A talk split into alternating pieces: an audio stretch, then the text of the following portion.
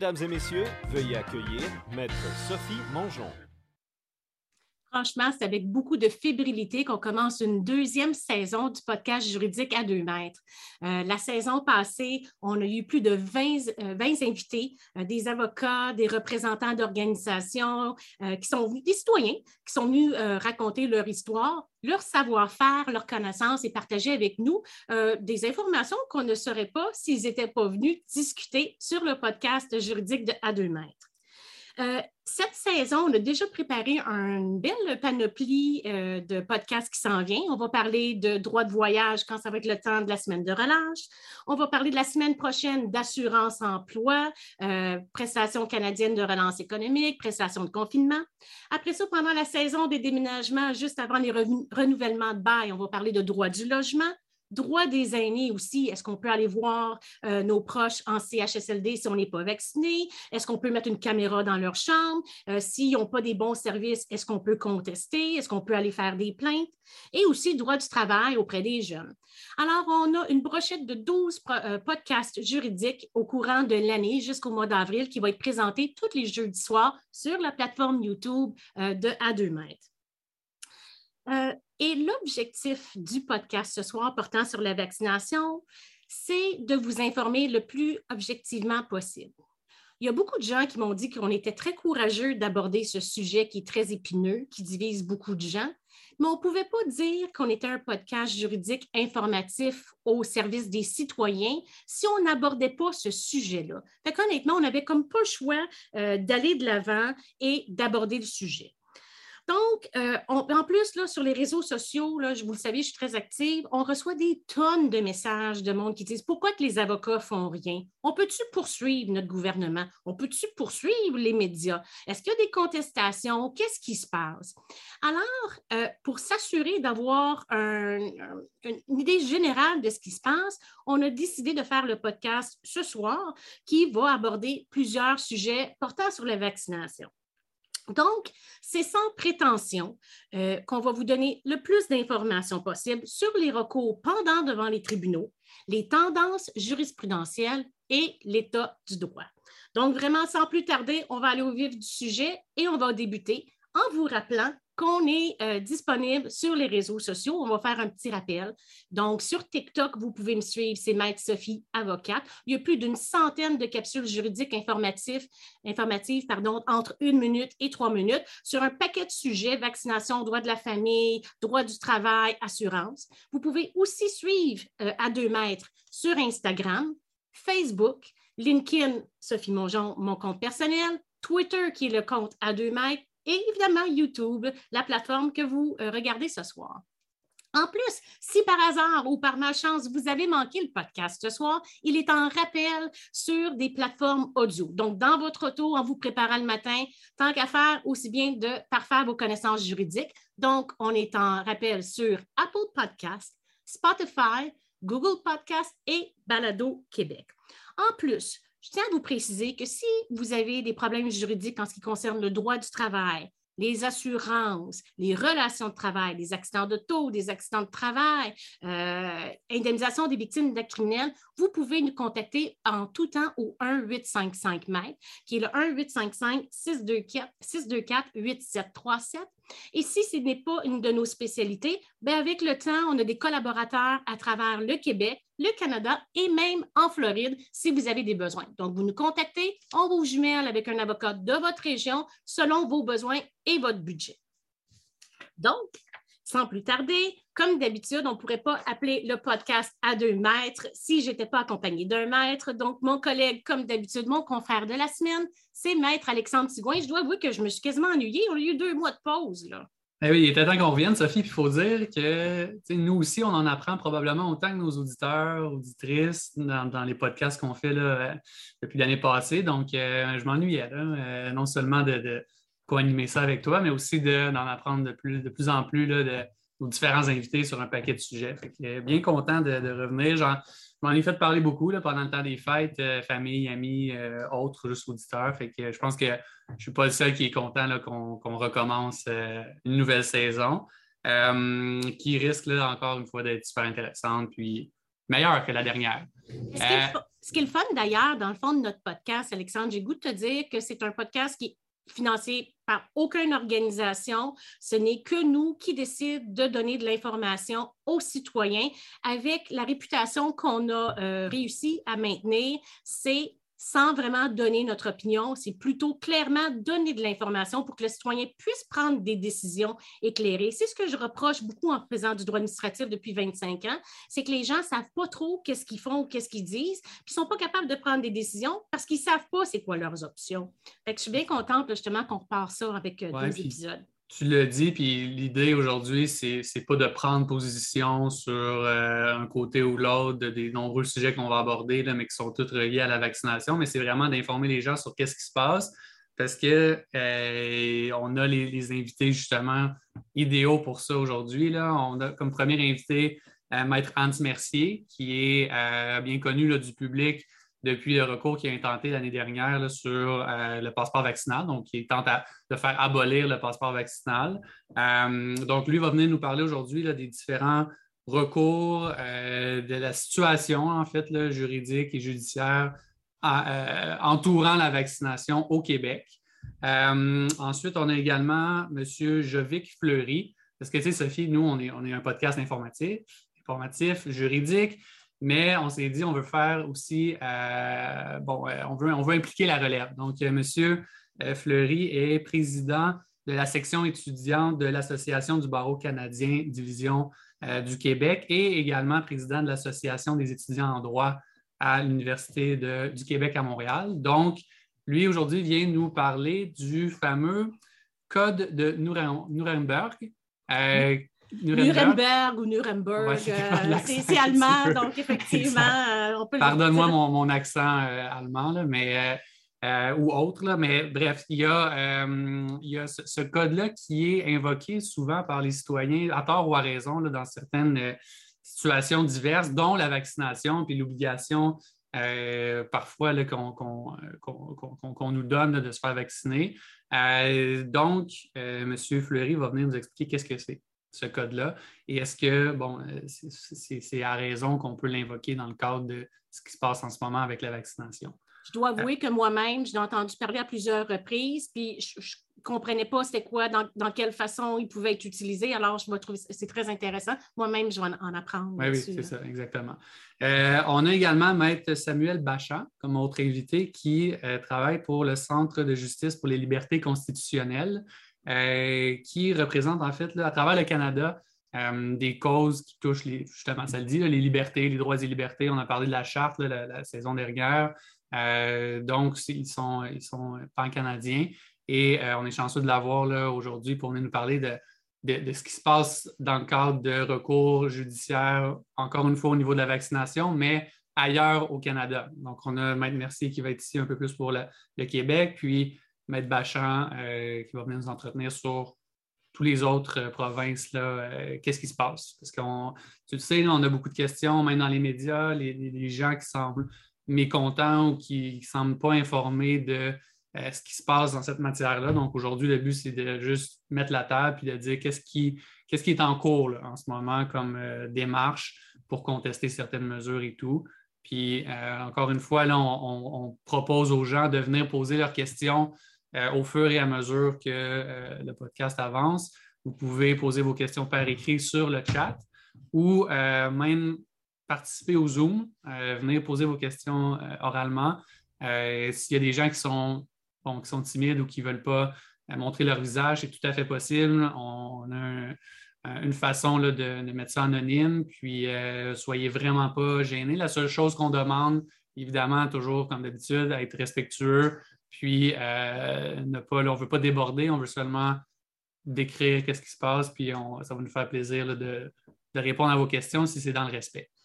Donc, euh, voilà, Sophie, je te laisse euh, présenter notre premier invité, puis on, commence ça avec Maître Mercier. Parfait. je vous le dis, on n'a pas la prétention d'avoir toutes les réponses. On a fait une recherche monstre cette semaine. Il se peut qu'il y a des choses qu'on a manquées. Euh, si jamais on n'a pas la réponse, ben, soyez assurés qu'on va le dire en toute quiétude, puis à la limite, on fera nos recherches, puis on vous reviendra euh, à ce moment-là. Alors, pour nous aider à mettre à jour nos connaissances juridiques en ce qui concerne la vaccination, c'est un collaborateur habituel du podcast à deux mètres. Moi, je dis que c'est une encyclopédie de la vaccination au Québec, maître Anne Mercier. Euh, c'est sa troisième visite à notre podcast et il est ma, ma personne ressource pour toutes les informations. Puis, honnêtement, tout ce qui se passe au Québec en ce qui concerne la vaccination, il le sait. Alors, je dis bonjour à maître Mercier, puis merci encore une fois d'avoir accepté notre invitation. Eh bien, merci, euh, Maître Mongeon. C'est toujours un plaisir de, participer à ce genre d'initiative-là. Puis effectivement, que, je salue encore une fois, parce que vous savez, les, gens pensent toujours avocat, on pense à l'obligation de représentation. Mais ce que les gens oublient souvent, puis même les tribunaux et même les procureurs, c'est qu'avant tout, on a une obligation de conseil. Et comme de fois en carrière, euh, j'ai dû dire à un client, si tu étais venu me voir avant de faire ton contrat, ben, je ne serais peut-être pas en train de te représenter dans un litige sur ce contrat-là aujourd'hui. Euh, c'est correct d'aller demander à un avocat des conseils avant de faire quelque chose ou de s'embarquer dans quelque chose. Euh, on ne mord pas. Et des fois, c'est beaucoup moins coûteux d'avoir une consultation que d'avoir un litige qui peut durer des années. Donc, euh, oui, plaisir d'être de retour. Évidemment, euh, les recours se multiplient. Euh, moi-même aussi, je ne, les suis pas tous, mais on essaie de les commenter comme on peut. Et effectivement, les gens ont beaucoup de questions. Et je pense que ce qui revient le plus souvent, puisque j'ai comme discussion avec d'autres avocats, que ça devient difficile, puis le piège comme, avocat dans lequel il ne faut pas tomber, c'est quand on se fait demander, ben, tel décret, est-ce qu'il est légal? Il y a une différence entre donner son opinion juridique sur le décret et de dire qu'il y a un tribunal qui s'est prononcé et l'état du droit, c'est ça. Et les tribunaux, malheureusement, sont des créatures qui sont euh, relativement lentes. Est-ce qu'il y a du bon et du moins bon? Et évidemment, dans un, dossier comme celui de la, pandémie, euh, la problématique qu'on a, c'est que euh, les tribunaux peinent à suivre. Moi-même, dans mon recours, j'ai eu une gestion cette semaine et on pensait pouvoir procéder ou la fin du printemps, au début de l'été, puis là, on a refait une gestion, puis le procureur général, finalement, ah ben là, vous avez contesté mon expertise, ça va me prendre un expert à l'externe, puis mon expert ne sera pas prêt avant le mois de juin, puis là, on va se rendre à l'automne. Et, moi-même, exaspéré, j'ai fait le commentaire au juge, j'ai dit, écoutez, monsieur le juge, ça fait longtemps qu'il le savent, vous auriez dû le faire avant, puis ce qui va arriver, c'est qu'on va trancher des questions de pandémie, puis la pandémie va être finie. Euh, et ça, c'est les limites du système. Alors, il faut que les gens gardent ça à l'esprit. Le système juridique n'est pas parfait et ce n'est pas le rôle des juges, et ça, les juges le disent souvent, de faire de la politique. Ouais, c'est pas à eux autres d'évaluer. Ce rôle-là, il va être à l'automne. Il va y avoir des élections à l'automne. C'est là que vous allez décider de ce que vous voulez comme politique au Québec. Puis si vous n'êtes pas content, ben, rappelez-vous-en. Vous, avez, vous êtes chanceux, ce n'est pas dans quatre ans, c'est dans c'est dans même pas dix mois, mais ce n'est pas un juge de venir dire cette mesure-là n'est pas opportune, ce qui est très différent de dire elle est légale ou pas. Ben, c'est ça. Aujourd'hui, nous autres, on ne fait pas de politique, on fait du juridique. Donc, les jugements qui sont rendus, les procédures qui sont en cours. ce que je voudrais faire, c'est que je voudrais nous structurer un peu, parce qu'effectivement, on pourrait aller du coq à l'âne à l'infini. je voudrais commencer par la section de vaccination obligatoire. Donc, voyez-vous, là, on a une petite table des matières, un ordre du jour de comment on veut aborder les sujets. Donc, la vaccination obligatoire, qui clairement, ça va être la section beaucoup plus longue. Ça se peut qu'on déborde dans le passeport vaccinal, mais on va essayer de se garder structuré. il faut, bien définir de quoi on parle quand on parle de vaccination obligatoire, parce que même si la loi sur la santé publique prévoit la possibilité pour le gouvernement de décréter une vaccination obligatoire pour tout le monde, actuellement, ce n'est pas le cas. Actuellement, c'est des décrets de vaccination obligatoire pour certains endroits du travail. C'est des catégories d'employés, les employés au fédéral, les gens de l'armée, euh, les employés dans le système de la santé, évidemment. GRC. Euh, exact puis les fournisseurs aussi au niveau euh, fédéral. C'est ça qu'on va aborder dans la vaccination obligatoire. Après ça, on va faire un passeport vaccinal. Après ça, on va regarder des décisions québécoises et ontariennes qui ont été rendues en droit du travail. Et rapidement, euh, je vais vous faire un retour sur le programme d'indemnisation des victimes de la vaccination, qui est un programme totalement méconnu, qui, selon moi, est une information pertinente qui vous permet, en tant que citoyen individu, de prendre des décisions éclairées. Donc, euh, on va commencer par la vaccination obligatoire.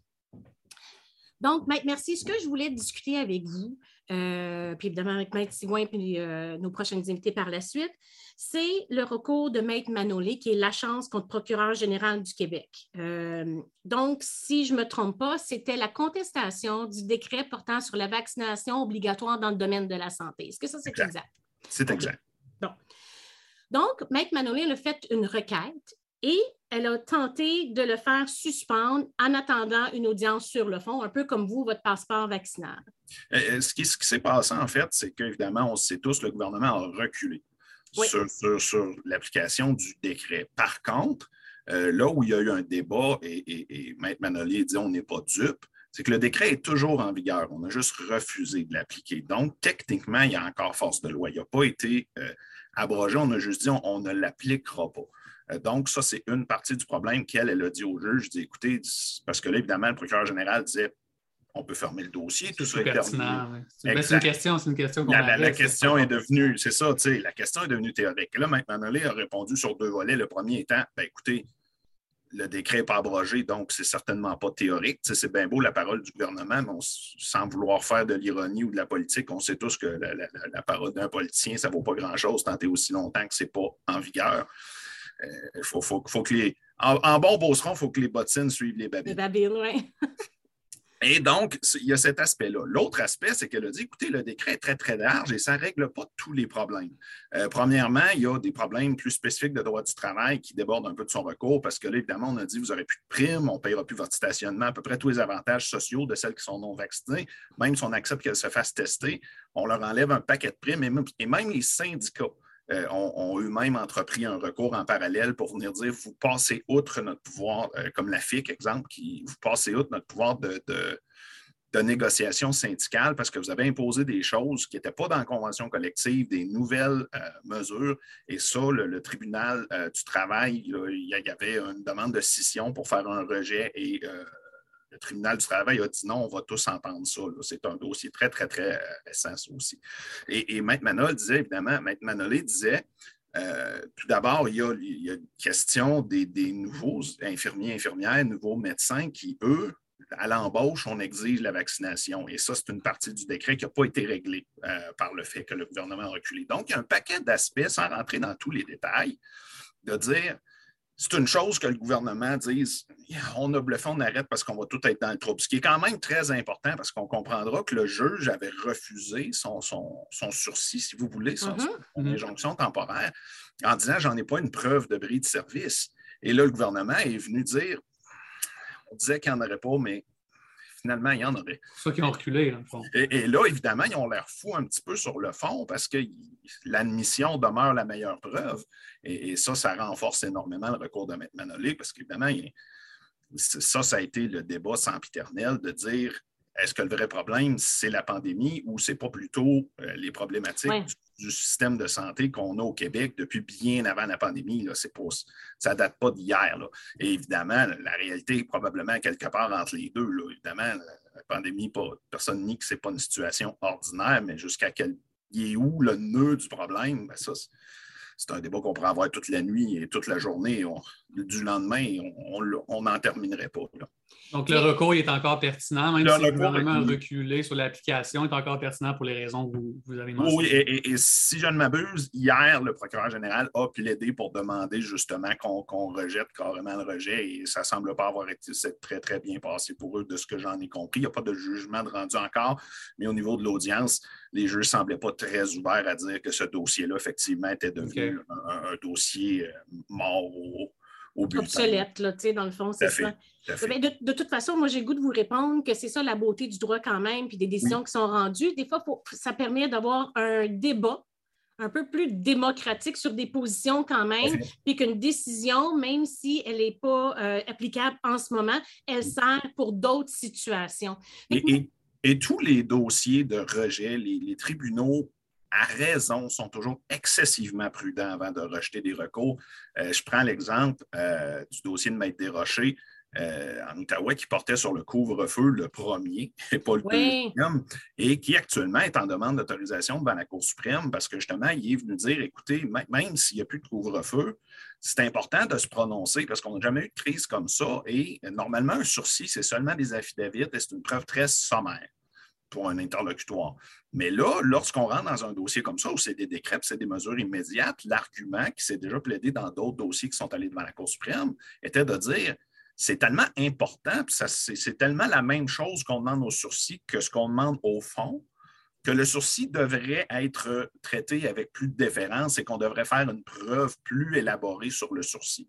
Euh, et, donc, on devrait aller au fond des choses, on devrait permettre plus de preuves et on devrait aller plus loin qu'on le fait dans un sursis normalement. Ce qui, à mon avis, est une question très intéressante, très appropriée, parce qu'évidemment, euh, le droit, c'est la raison pourquoi il y a des précédents, c'est généralement, c'est justement parce que c'est des choses qui peuvent se reproduire. Ben oui, c'est ça. tous les experts s'entendent pour dire que euh, avec la, détérioration de l'environnement, la déforestation, la mondialisation, les pandémies sont des choses de plus en plus communes et c'est des choses qu'on risque de revoir, toute l'importance de trancher ces questions-là, mm. même si elles sont devenues soi-disant théoriques.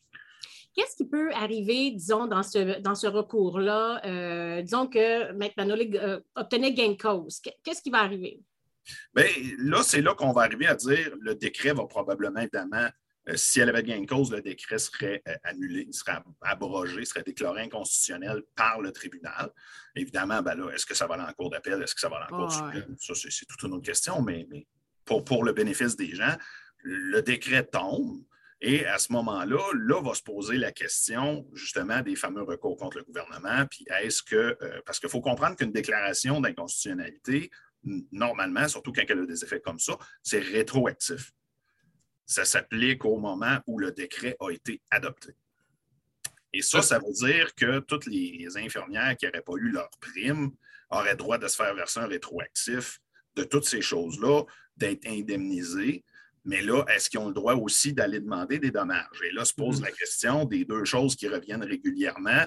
Euh, qu'on, je pense, j'avais déjà abordé un petit peu dans, dans un autre, qui est la fameuse doctrine d'immunité de la couronne, de un. Mais c'était dans, la salle d'attente, c'est ce qu'on a fait passer, l'immunité parlementaire. Et... Ce n'est pas la même chose. Qui pas la même chose. L'immunité de la couronne en est une, l'immunité parlementaire en est une autre, parce que l'immunité parlementaire, ça aussi, je me suis fait demander souvent, surtout après les déclarations incendiaires de Justin Trudeau sur les non-vaccinés. Et là, les gens disaient, est-ce qu'on peut le poursuivre? Et là, moi, ma réponse était de dire, s'il avait prononcé ça au gouvernement, dans le Parlement, non, mais lorsqu'il est à l'extérieur, qui est dans un talk show, il n'est pas dans ses fonctions, puis à mon avis, il peut être poursuivi ah oui? Les le poursuivi personnellement ou euh, en tant que. je pense qu'il y a, à, ce stade-là, il n'y a pas de différence parce que c'est bien beau dire tu es premier ministre tout le temps, mais là, tu es dans un talk show. Les commentaires mm. que tu fais là, tu ne les fais pas dans une déclaration à titre officiel ou solennel.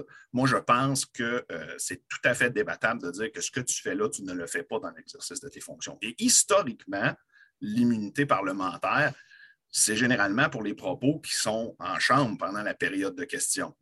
Parce que je vous dirais que même si c'était dans un exemple, euh, une cérémonie où vraiment ce serait des fonctions officielles, mais que ce serait en dehors du Parlement, je serais curieux de faire la recherche là-dessus. Ou une conférence de presse ou. Euh, exact, exact. Où l'on dirait c'est ses fonctions, mais ce n'est pas ses fonctions de parlementaire. Parce que ça, c'est l'immunité parlementaire, comme l'immunité de la couronne, ce sont des principes de common law qui nous viennent de, l'Angleterre. ça ne date pas d'hier et c'est ce qu'on appelle du droit. Euh, le Commonwealth, là, du droit. Euh, c'est de la common law, mais c'est un droit, j'oublie le terme, mais c'est un droit qui est, historique et c'est un droit qui est non écrit. C'est de la même façon qu'on va parler de tradition parlementaire, où c'est des choses qui se font au Parlement, mais il n'y a aucun règlement, aucune loi d'écrit. C'est juste, ça a toujours été comme ça et c'est devenu euh, une règle applicable en droit, mais c'est comme une espèce de droit verbal, de droit traditionnel, un peu comme euh, du droit autochtone. Ouais. Où généralement, on va faire la preuve par un autochtone qui est, qui est un, sage, un ancien, qui va expliquer comment la tradition était. Donc, c'est un peu le même principe. Et ça, c'est très britannique, c'est très la tradition. La doctrine d'immunité de la couronne, elle s'applique plus à l'exécutif, puis c'est la fameuse citation de King can do no wrong, qui actuellement serait de Queen can do no wrong, mais historiquement, c'était un roi à l'époque où cette doctrine-là a été établie. essentiellement, c'est de dire si l'exécutif, comme c'est le cas actuellement, prend des décrets, fait des actes, n'importe quoi que le gouvernement fait. Donc, on ne parle pas. Et, ça, ça peut être bien mêlant pour les gens au Québec au Canada. Parce qu'aux États-Unis, la séparation entre les parlementaires et le gouvernement est très, très, très, très claire. Alors qu'ici, c'est la main, c'est les deux qui font le même rôle, mais c'est deux rôles très différents. Essentiellement, pour que les gens comprennent bien, le législatif, c'est lorsqu'ils font les lois, lorsqu'ils les adoptent, lorsqu'ils débattent des lois, et là, ils représentent le peuple. Le gouvernement, c'est l'exécutif. Là, ils représentent le pouvoir, puis ils font des actes. Ils vont dire, exemple, c'est quand ils grattent le chemin, ça, c'est de l'exécutif. C'est de l'exécution. Et, l'autre, c'est vraiment c'est établir les règles. Et là, lorsque c'est l'exécutif qui agit, comme c'est le cas quand on adopte des décrets dans le cadre d'urgence, et c'est pour ça que les gens, il y a de plus en plus de juristes et de, professionnels de tous les domaines qui s'élèvent puis qui commencent à s'inquiéter parce que historiquement, des pouvoirs exécutifs d'urgence, ça n'a jamais été bon et ça doit toujours être temporaire parce que ça vient, usurper, ça vient, usurper le pouvoir du peuple. Ce n'est pas démocratique. Et ça, quand les gens disent ça, ils ont raison. Par contre, ça peut se faire. Mais la question, c'est que, à quel point on est restrictif quand ça se fait? Et là, il est là le cœur du débat. Et c'est là que la doctrine d'immunité de la couronne embarque. Là, je dis aux gens des recours comme moi je fais pour dire le décret n'est pas légal. Ça, il n'y a pas de problème. C'est le rôle des tribunaux, d'être le gardien du, des chartes du juridique. Mais lorsqu'on dit, moi, j'ai subi des dommages à cause de ça, et là, je vais être dédommagé, je vais, aller chercher une mm-hmm. indemnité, parce que là, on parle souvent, et ça, moi, les gens encore sont, sont, confus et parlent de recours collectif quand ils parlent de mon recours du passeport. je leur dis, ça ne donne rien, vous pouvez rester assis dans votre salon. Si le décret est aboli pour moi, il est aboli pour tout le monde. Ce n'est pas comme un recours collectif, que les gens sont beaucoup plus familiers avec ça parce qu'on s'entend que du droit constitutionnel, ce n'est pas ce qui est le plus populaire. Puis avant, on n'en parlait pas beaucoup avant, cette crise-là. Ce que vous voulez dire, c'est que si, le, par exemple, le passeport vaccinal était déclaré inconstitutionnel, puis les gens se sont sentis, ah, ils ont subi préjudice ou euh, dommage. Qu'est-ce que tu ferais dans perte de jouissance de la vie. Ouais, exact. J'avais plus accès au restaurant, ces choses-là. J'ai été discriminé, donc je devrais être indemnisé. Et malheureusement, la réponse que je leur donne toujours, c'est de dire la seule façon de passer outre le fait que The King can do no wrong, les joies d'être dans une monarchie, encore là, des questions qu'on ne se pose pas, sauf quand ils nous dérangent, c'était de, dire qu'il euh, faudrait que le gouvernement ait excédé ses pouvoirs, ait excédé son mandat. Ça, c'est une preuve qui est très, très, très difficile à faire et c'est très est-ce que, surtout dans, une crise où, puis on l'a vu, on, en parlera plus tard, je ne veux pas euh, chambarder l'ordre du jour, mais les tribunaux canadiens, contrairement à ce qu'on peut voir, euh, notamment aux États-Unis, dans certaines juridictions européennes, ont été très, très, très, euh, ont eu un support très marqué des mesures gouvernementales. Et, et, ça, ben là, évidemment, ça aussi, là, ça, rentre en ligne de compte. Mais outre ça, moi, je leur dis un recours collectif. Il faudrait prouver qu'ils ont fait quelque chose qu'ils n'avaient pas le pouvoir de faire. Actuellement, ce qu'ils font, la loi qui, jusqu'à temps qu'on l'ait prouvé comme étant invalide, est présumée valide, ce qui est bon pour l'ensemble des décrets. Et il faudrait comme. J'essaie de trouver un exemple. Ce n'est pas nécessairement facile d'un gouvernement qui aurait excédé mm. ses pouvoirs ou son mandat. Exemple, euh, il légiférerait sur euh, les chats, alors que euh, c'est une loi qui porte sur les voitures. C'est la meilleure chose. Ce n'est pas un très bon exemple, mais il faut, que ce soit quelque chose de tellement évident que le gouvernement a agi en dehors de son pouvoir. Parce que lui, il va dire qu'il a agi en bon père de famille avec les connaissances qu'il avait à ce moment-là. Puis, il se base euh, sur, la, par exemple, la loi sur l'urgence. Euh, la loi, il ne faut pas oublier une chose, cette loi-là sur la mm. santé publique, elle a été adoptée et là, le débat se fait. Et malheureusement, à ma grande surprise, la Cour d'appel n'est pas allée très, très loin à approuver le fameux euh, dans l'affaire Brica, qui est, un, avocat de Westmount, je pense, Maître Brica, qui, était un des premiers à avoir attaqué ça, la capacité de renouveler l'état d'urgence à tous les jours. Et la Cour d'appel récemment est venue dire ben oui, j'avais raison de dire que c'était correct, puis que personne à l'Assemblée nationale, parce que la loi prévoit une motion pour euh, désavouer l'état d'urgence. Et même s'il y a plusieurs partis d'opposition qui ont demandé de lever l'état d'urgence, personne n'a posé de motion formelle à ma connaissance en vertu de, je pense, c'est l'article 128, si je ne m'abuse. Donc, on en a parlé, mais il n'y a pas eu de requête claire. Donc, à ce moment-là, la requête introductive, il n'y avait pas de, recours ouvert pour discuter de ça. Ben, c'est-à-dire que c'est une motion à l'Assemblée nationale et la conclusion que le juge de première instance a fait et que la Cour d'appel a confirmé, c'est de venir dire ben, l'opposition, ils ont l'air bien d'accord avec ça, que l'état d'urgence soit renouvelé à les 10 jours, parce qu'ils ne se sont pas formellement objectés. Et mm. ça, évidemment, ça ne fait pas bien paraître ces gens-là. Et là, c'est là que le politique et le juridique se recoupent et que ça devient euh, difficile. Mais, mais, ultimement, ils ont dit, écoutez, quand tu lis la décision de la Cour d'appel, c'est là, que ça me surprend que c'est dissonant un peu avec la conclusion à laquelle ils sont arrivés. Ils disent, écoutez, visiblement, ils voyaient ça à court terme. Quand on lit les débats d'Assemblée nationale lorsqu'ils ont adopté la loi, Premièrement, ils pensaient que ce, pouvoir-là serait probablement jamais utilisé et visiblement, s'ils le faisaient, ce ne serait pas pour longtemps. Donc, les débats n'ont pas été très, très. Euh, comment dire, ils sont, pas, il n'y a pas beaucoup de choses qui s'est dit. Et là, évidemment, ça ne facilite pas le travail de la Cour. Mais par contre, quand tu vois qu'ils ne pouvaient pas prévoir une situation comme ça, dans mon livre à moi, et là, c'est vraiment mon opinion bien personnelle, il me semble que le tribunal devrait y aller plutôt par prudence en disant s'ils n'ont pas prévu ça, ben, on ne peut pas venir dire que c'était leur intention de le permettre. Et, c'est là où, pour moi, est-ce que ça va aller en Cour suprême? On ne le sait pas. Euh, est-ce qu'il va y avoir d'autres décisions? C'est sûr que là, c'est trois juges, l'état du droit là-dessus, parce que moi aussi, je plaidais ça dans mon recours accessoirement au passeport, et, là, évidemment, mon travail vient de devenir beaucoup plus difficile. OK. Outre, justement ce recours-là, ce qu'on vient de parler là, par rapport à la vaccination obligatoire dans, un milieu précis comme le réseau de la santé, est-ce qu'il y en a d'autres à votre connaissance qui sont, euh, sont pendants ou qui sont. Oui, euh, il y a, Maître Desrochers qui a repris de, un recours pour le passeport, mais vraiment pour le sport chez les enfants, qui est plus, est plus spécifique que le mien. Il y a, il celui de Maître Manolé. Il y a euh, de nombreux, de plus en plus de dossiers euh, au niveau des employés fédéraux. Oui. Si on va aborder ça avec notre prochain invité d'ailleurs.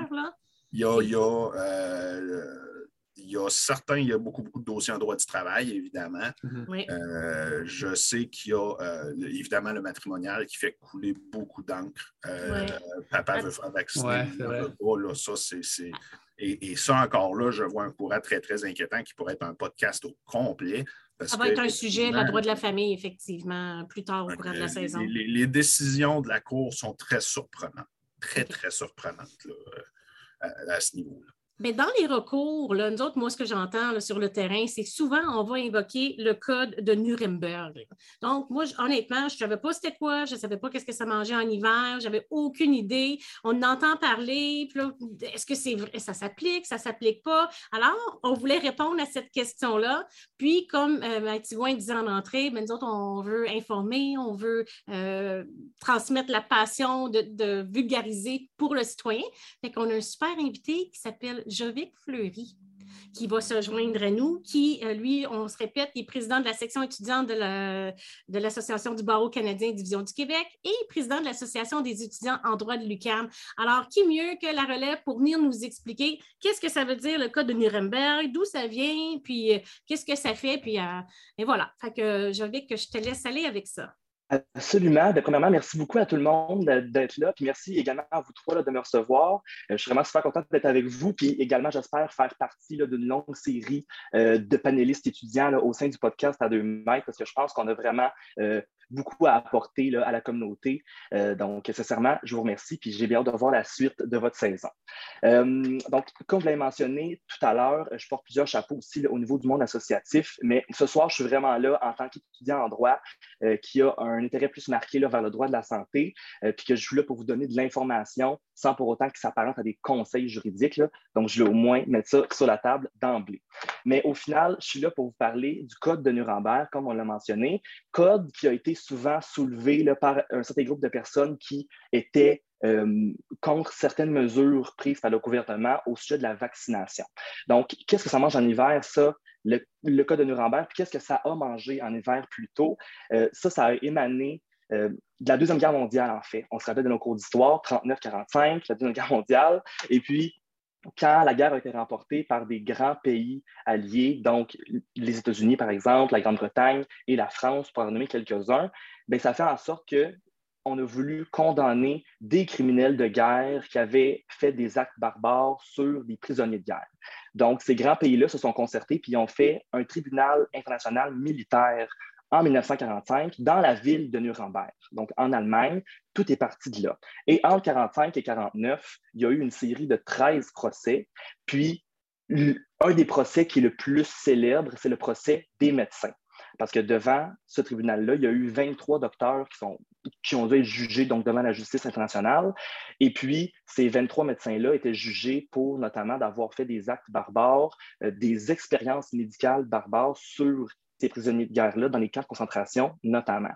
Puis quand je parle de d'actes barbares, on va se parler plein de détails, mais par exemple, oui, c'est ça, parce que l'heure pour, pour, ceux, pour les plus vieux, là, les, on appelait ça les médecins de la mort à l'époque, puis c'était essentiellement, c'est que les, gens, et, je ne veux pas dramatiser, puis euh, m'embarquer trop, mais essentiellement, c'est que les Juifs qui étaient dans les camps de concentration, la plupart allaient dans les chambres à gaz, mais il y en a qui étaient gardés pour faire des expériences médicales comme des cobayes et honnêtement, traités pire que des animaux. Là, ça fait partie des pires atrocités de, la, Deuxième Guerre mondiale. Absolument. Donc, ça, j'en conviens. Puis, en fait, ces médecins-là, quand ils sont arrivés devant le tribunal, eux autres, ils se défendaient en disant ben nous, on voulait simuler des blessures de guerre pour après ça pouvoir mieux, euh, mieux soigner nos soldats sur le terrain évidemment, vous comprendrez que cet argumentaire-là n'a pas passé euh, donc devant le tribunal. Puis justement, quand le juge américain a rendu son jugement dans l'été 1947, il, a évidemment condamné la majorité de ces médecins-là à des peines assez sévères, mais ce qui est ressorti de ce jugement-là, c'est qu'il voulait remettre les pendules à l'heure au niveau des expériences médicales acceptables, puis il a émis dix principes fondamentaux pour vraiment réglementer les expériences dorénavant.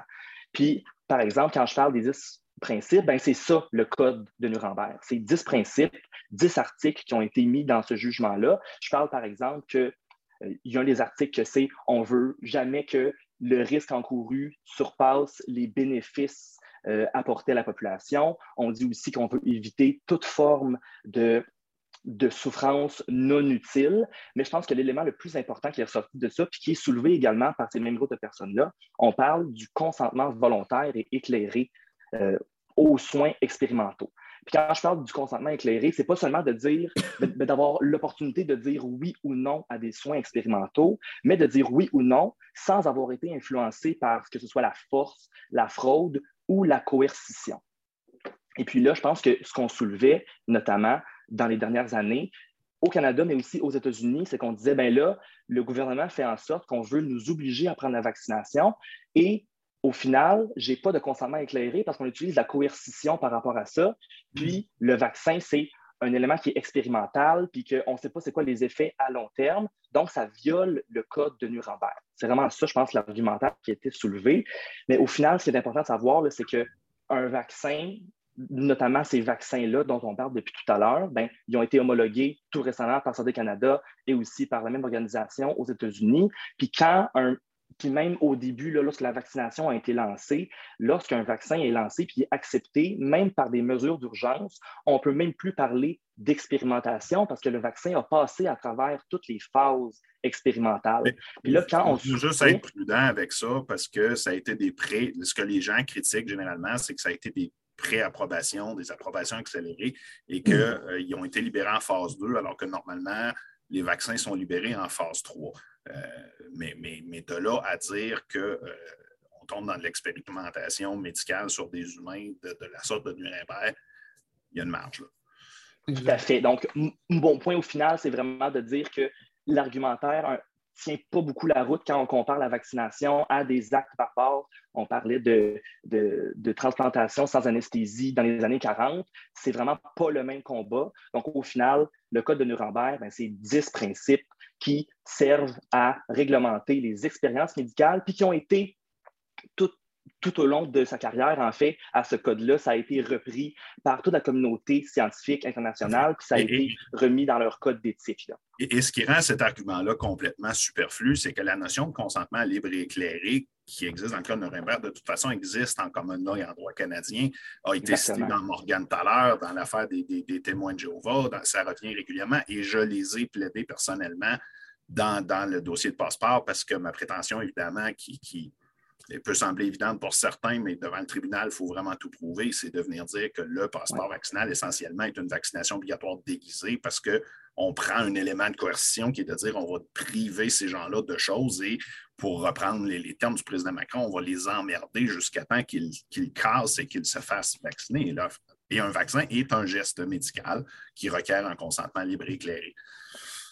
Tout à fait. Mais la question, c'est que Allez-y. J'allais dire, est-ce qu'il y a une cour de, justice? Probablement pas, mais qui s'est prononcée sur justement euh, l'application du, code de Nuremberg sur un vaccin ou, donner un vaccin, que ce soit là pour la COVID ou ah, historiquement sur d'autres euh, vaccins qui ont été donnés, ou ça n'a jamais été vraiment plaidé euh, là-dessus, à part dans la, dans nos amis ou dans la famille qui sortent ça. Je ne veux, pas répondre à la place de M. Fleury, mais c'est parce que la plupart des pays ont tous adopté des lois sur la recherche sur les humains et même sur les cellules souches qui sont un accessoire des humains. Et c'est généralement interdit. Et lorsque c'est autorisé, c'est de façon très, très stricte. C'est pourquoi qu'on entend, on entend très souvent dire tel médicament, tel vaccin a été autorisé pour des essais chez les humains. C'est parce qu'on a passé tout le pataclan légal, et ça, vous pourriez avoir quelqu'un en, droit euh, bio-légal, euh, en bio légal qui viendrait vous dire c'est tout un. Il y a beaucoup, beaucoup de limites et de restrictions justement pour éviter des abus comme ceux qu'il y a eu historiquement. Dans le fond, le code, il reste historiquement important, comme le, début de, des, balises pour le consentement éclairé, mais chaque pays, comme nous, dans le code civil, c'est tout codifié, le consentement éclairé. Donc, dans le fond, ça reste un, outil historique comme tel? Parfait. Exactement. C'est exactement ça. Et, c'était, et ça, M. Fleury l'a précisé, c'est important, c'est un tribunal militaire, Nuremberg qui répond à des règles complètement différentes et qui normalement s'appliquent juste à des militaires, parce que dans ce cas-là, les médecins étaient aussi des soldats. C'est vrai.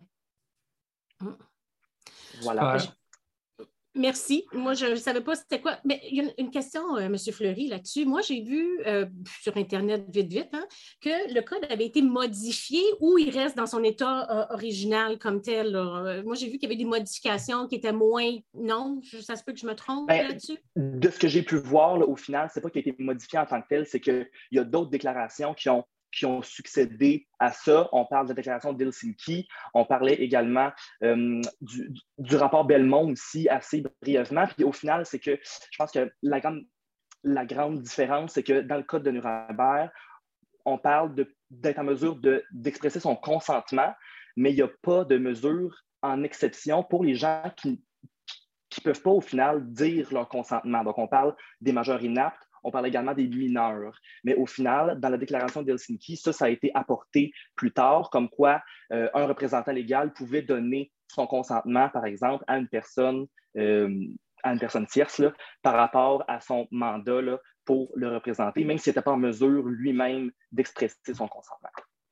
C'était hyper éclairant. Merci beaucoup, M. Fleury. Vous avez déjà un super beau CV euh, à votre actif. Vous êtes bien impliqué. c'est ce qu'on aime parce que dans le fond, quand on s'implique, ben, on n'est pas passager de ce qui se passe. On, est de, on peut participer. Puis ben, merci beaucoup là, de, d'avoir participé à notre podcast. Au plaisir de, te revoir euh, cette saison. Oui, absolument. À très bientôt, je l'espère. À très bientôt. Merci. Merci.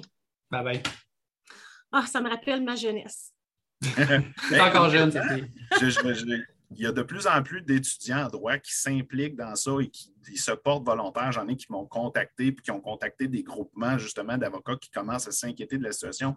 Et je trouve ça extraordinaire de voir des jeunes comme ça encore avoir le, feu sacré. Et on voyait la, conviction dans ses yeux et l'intérêt pour la question. Et, souvent, ils ont une perspective. Tu sais, quand on, en vieillissant, on devient un peu plus blasé. On, on n'a pas cette espèce de perspective fraîche-là de dire, écoute, ce qui se passe là, c'est pas ordinaire.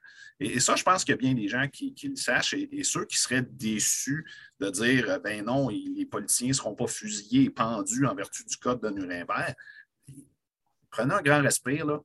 Et, les mesures sont là, les contestations sont là, et c'est excessivement rare qu'on force des gens à avoir un traitement médical. Et c'est pour ça qu'on n'est pas allé jusqu'à l'obligation vaccinale pour tout le monde, même si honnêtement, et là, c'est là que je ne veux pas plaider ma cause, mais personnellement, je pense qu'on y est déjà. C'est un sujet délicat que les tribunaux vont avoir à trancher qui va être difficile, mais euh, il y a des gens qui se lèvent là, pour vous, là, puis qui, disent oui, le libre choix, c'est important dans une société démocratique, puis même, surtout, quand il y a une crise comme ça, c'est là où on est plus fragile, et on a plus tendance à dire, tu sais, la, fin justifie les moyens. Mais, mais je pense que c'est là qu'il faut être d'autant plus prudent pour ne pas passer certaines limites.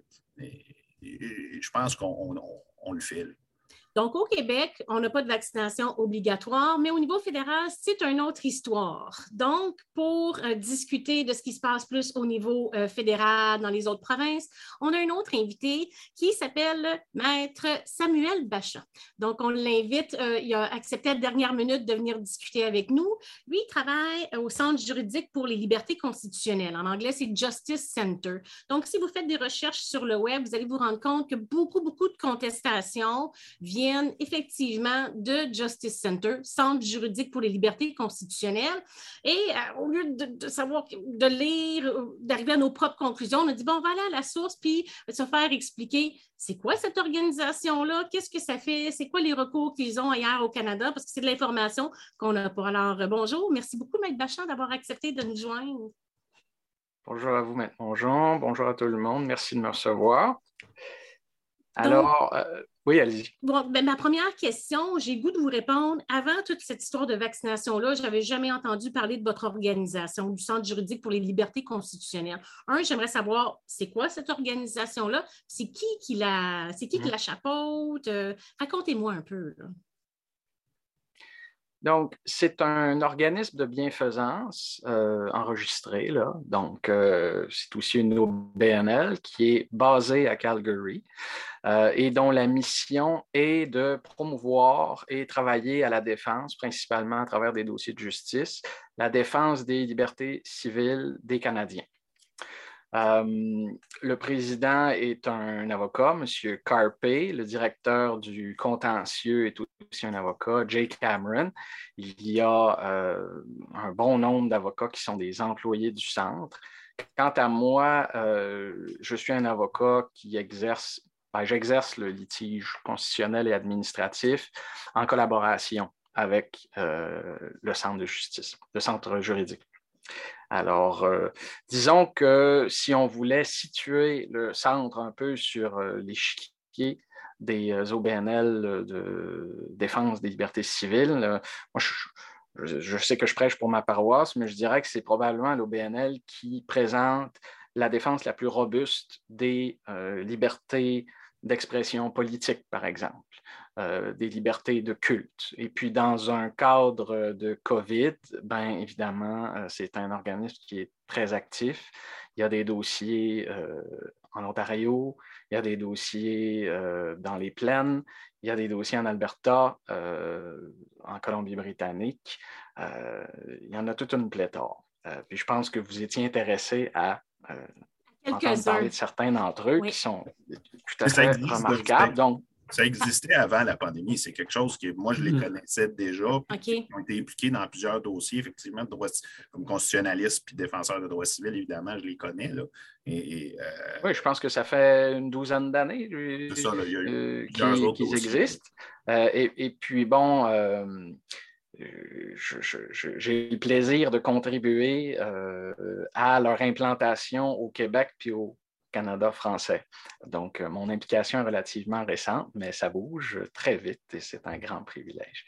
Alors, euh, il y a des choses intéressantes qui se passent au Canada anglais. Si vous regardez en Alberta, il y a un dossier qui s'appelle euh, Ashen et, et contre Alberta Health Services. C'est quatre médecins euh, qui se sont prononcés publiquement contre euh, les euh, mandats de vaccination, donc l'obligation de vaccination des professionnels de la santé.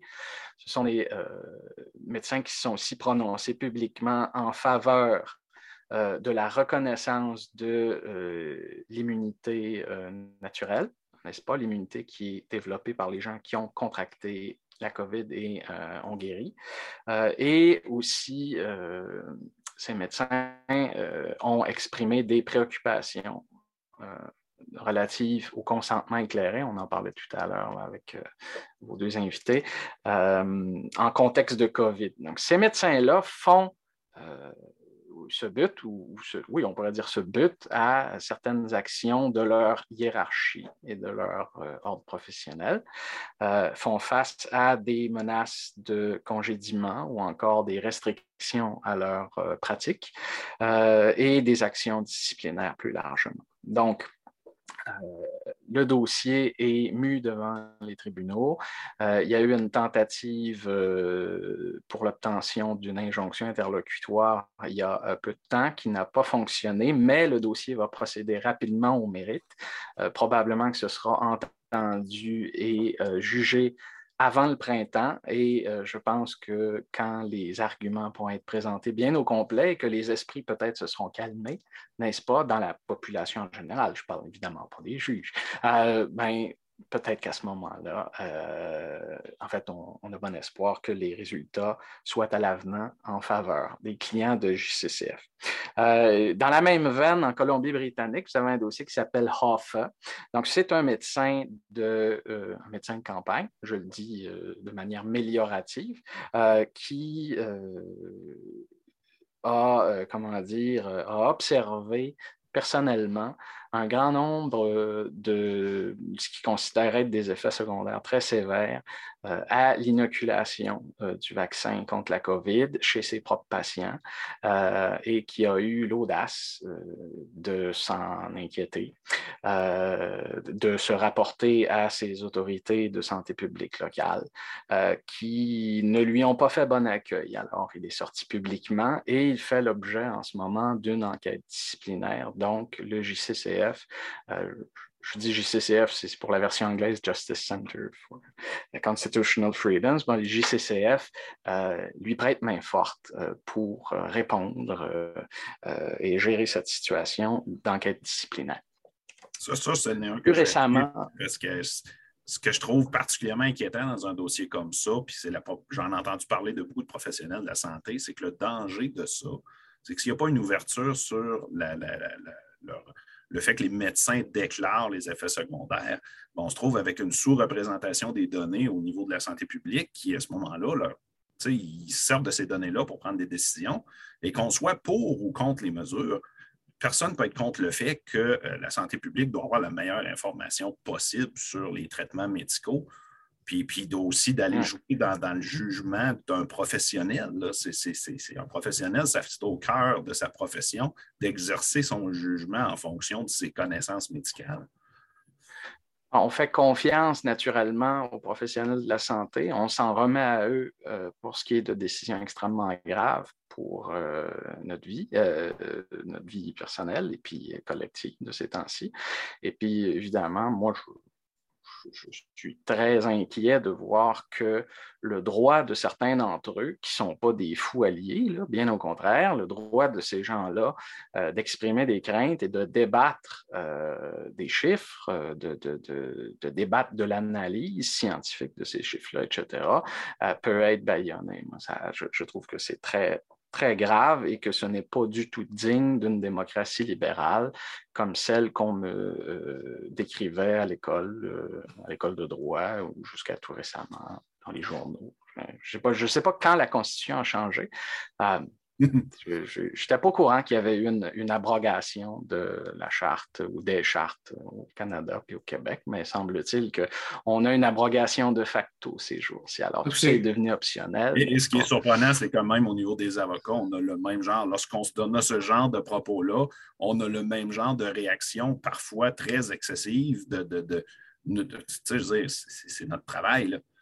Oui, je ne serais pas du tout surpris d'ailleurs que mon apparition ou la vôtre euh, s'accompagne ou euh, soit la cible de commentaires, de colibets, de choses comme ça dans les prochains jours. Mm-hmm. Non, non parce que dans le fond, ici, sincèrement, on n'est pas. Moi, je ne suis pas en train de donner notre opinion. Moi, je suis en train de vous dire c'est mm-hmm. les recours qui sont pendant point. Et ça, dans une démocratie, le citoyen a le droit de le savoir. C'est pour ça qu'on fait ce podcast-là. On n'est pas pro-vax, anti-vax, rien. Ces recours-là, moi et Maître on n'est dans aucun de ces recours-là, mais mm. je suis donc euh, contente de les connaître pour voir qu'est-ce qui se passe. Puis j'ai goût de vous dire, ben, il n'y a jamais de noir ou de blanc, il y a du gris. Puis ce que vous me dites, ça, ça m'interpelle. D'un autre côté, je comprends les arguments de, ceux qui sont euh, qui, qui disent qu'on ne devrait pas avoir de contestation, mais dans une démocratie, moi, je crois que le débat fait avancer. Puis ça va peut-être faire des modifications sur la loi sur la santé publique. Puis la prochaine fois, s'il arrive quelque chose qui risque d'arriver hein, avec les changements planétaires, ben, au moins, on va être mieux équipés. Même les partis d'opposition vont savoir où faire des démarches, des motions, où on va être un petit peu plus éclairé. Ben, d'ailleurs, je salue votre démarche, hein, Mongeon. Euh, je ne craignais pas vos colibets à vous. Euh, comprenez-moi bien. Je pense que les gens sont de plus en plus ouverts à ces choses-là parce qu'ils commencent à se rendre compte que c'est pas normal que. Parce que c'est une chose de dire pour ou contre les mesures. Mais quand tu es rendu à dire tu es pour ou contre avoir une opinion, c'est pas du tout le même problème, mais ça a une portée tout à fait différente. Tout le monde devrait avoir le droit de dire son opinion, sinon il n'y a pas de débat. Puis un choix implique qu'on peut refuser, sinon ce n'est pas un choix. C'est ce que je comprends, Maître Bachar, un peu de ce que vous avez euh, mentionné par rapport aux deux recours, là, euh, en ce moment, là, pendant dans l'Ouest canadien, c'est qu'il y a des médecins qui se, butent justement à leur hiérarchie ou même à leur ordre professionnel. Ils sont sanctionnés parce qu'ils donnent leur opinion sur un aspect du vaccin, mais est-ce que, parce que juste pour que les gens, les gens comprennent bien, c'est la question ben, que le tribunal va devoir trancher. C'est pas juste une opinion. Là. à certains égards. des effets secondaires, ça, c'est un fait. C'est juste de dire j'ai vu ça, j'ai constaté ça, voici ça. Ça, c'est pas une opinion. Qu'est-ce qu'on leur reproche alors? En fait, je, pense que j'y vais euh, à grands traits, mais je pense que ce qui leur est reproché est de tenir des propos euh, qui peuvent rendre, qui peuvent, euh, comment dire, rendre les gens réticents à euh, prendre un vaccin qui, selon l'ordre professionnel, selon la, hiérarchie, possiblement selon la science, est à leur avantage. Donc, ce serait un discours public par des médecins qui, selon d'autres médecins, nuit à la santé publique au sens très, très, très, très, très large on les accuse de, je, pense que vous avez qu'à éplucher la jurisprudence, puis ça, ce n'est pas juste en matière de COVID, en matière médicale. Au 21e siècle, il y a un enjeu, hein. il, y a, euh, il y a clairement une tendance au contrôle accru de la parole des professionnels par les ordres professionnels. Et ça, ça s'observe, la parole publique, j'entends, ça s'observe au Canada, ça s'observe aussi en Europe et aux États-Unis. Donc, euh, le phénomène qui est décrié euh, par JCCF au Canada anglais, dans le milieu médical, est, est un symptôme de euh, cette tendance plus générale.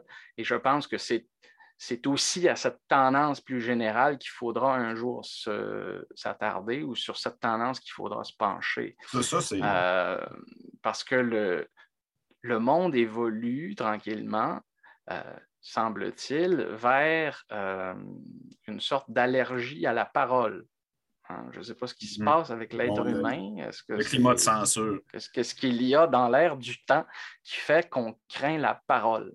Et que la parole est, à certains égards, pire que le coup de poing dans la face. Alors, en tout cas, euh, j'imagine, Maître Mongeon, que vous voudrez que je, que je, finisse par finir. Là, donc non, euh, non, non, pas du tout, au contraire. D'intervenir, euh, mais, mais c'est plus fort que moi. vous êtes là pour ça, c'est pour ça que vous êtes mon invité de ben, il y a le dossier Peckford. Il y a le dossier Peckford qui est bien le fun. Alors, on vous écoute. Euh, Brian Peckford est un ancien premier ministre euh, de, de, Terre-Neuve. Terre-Neuve.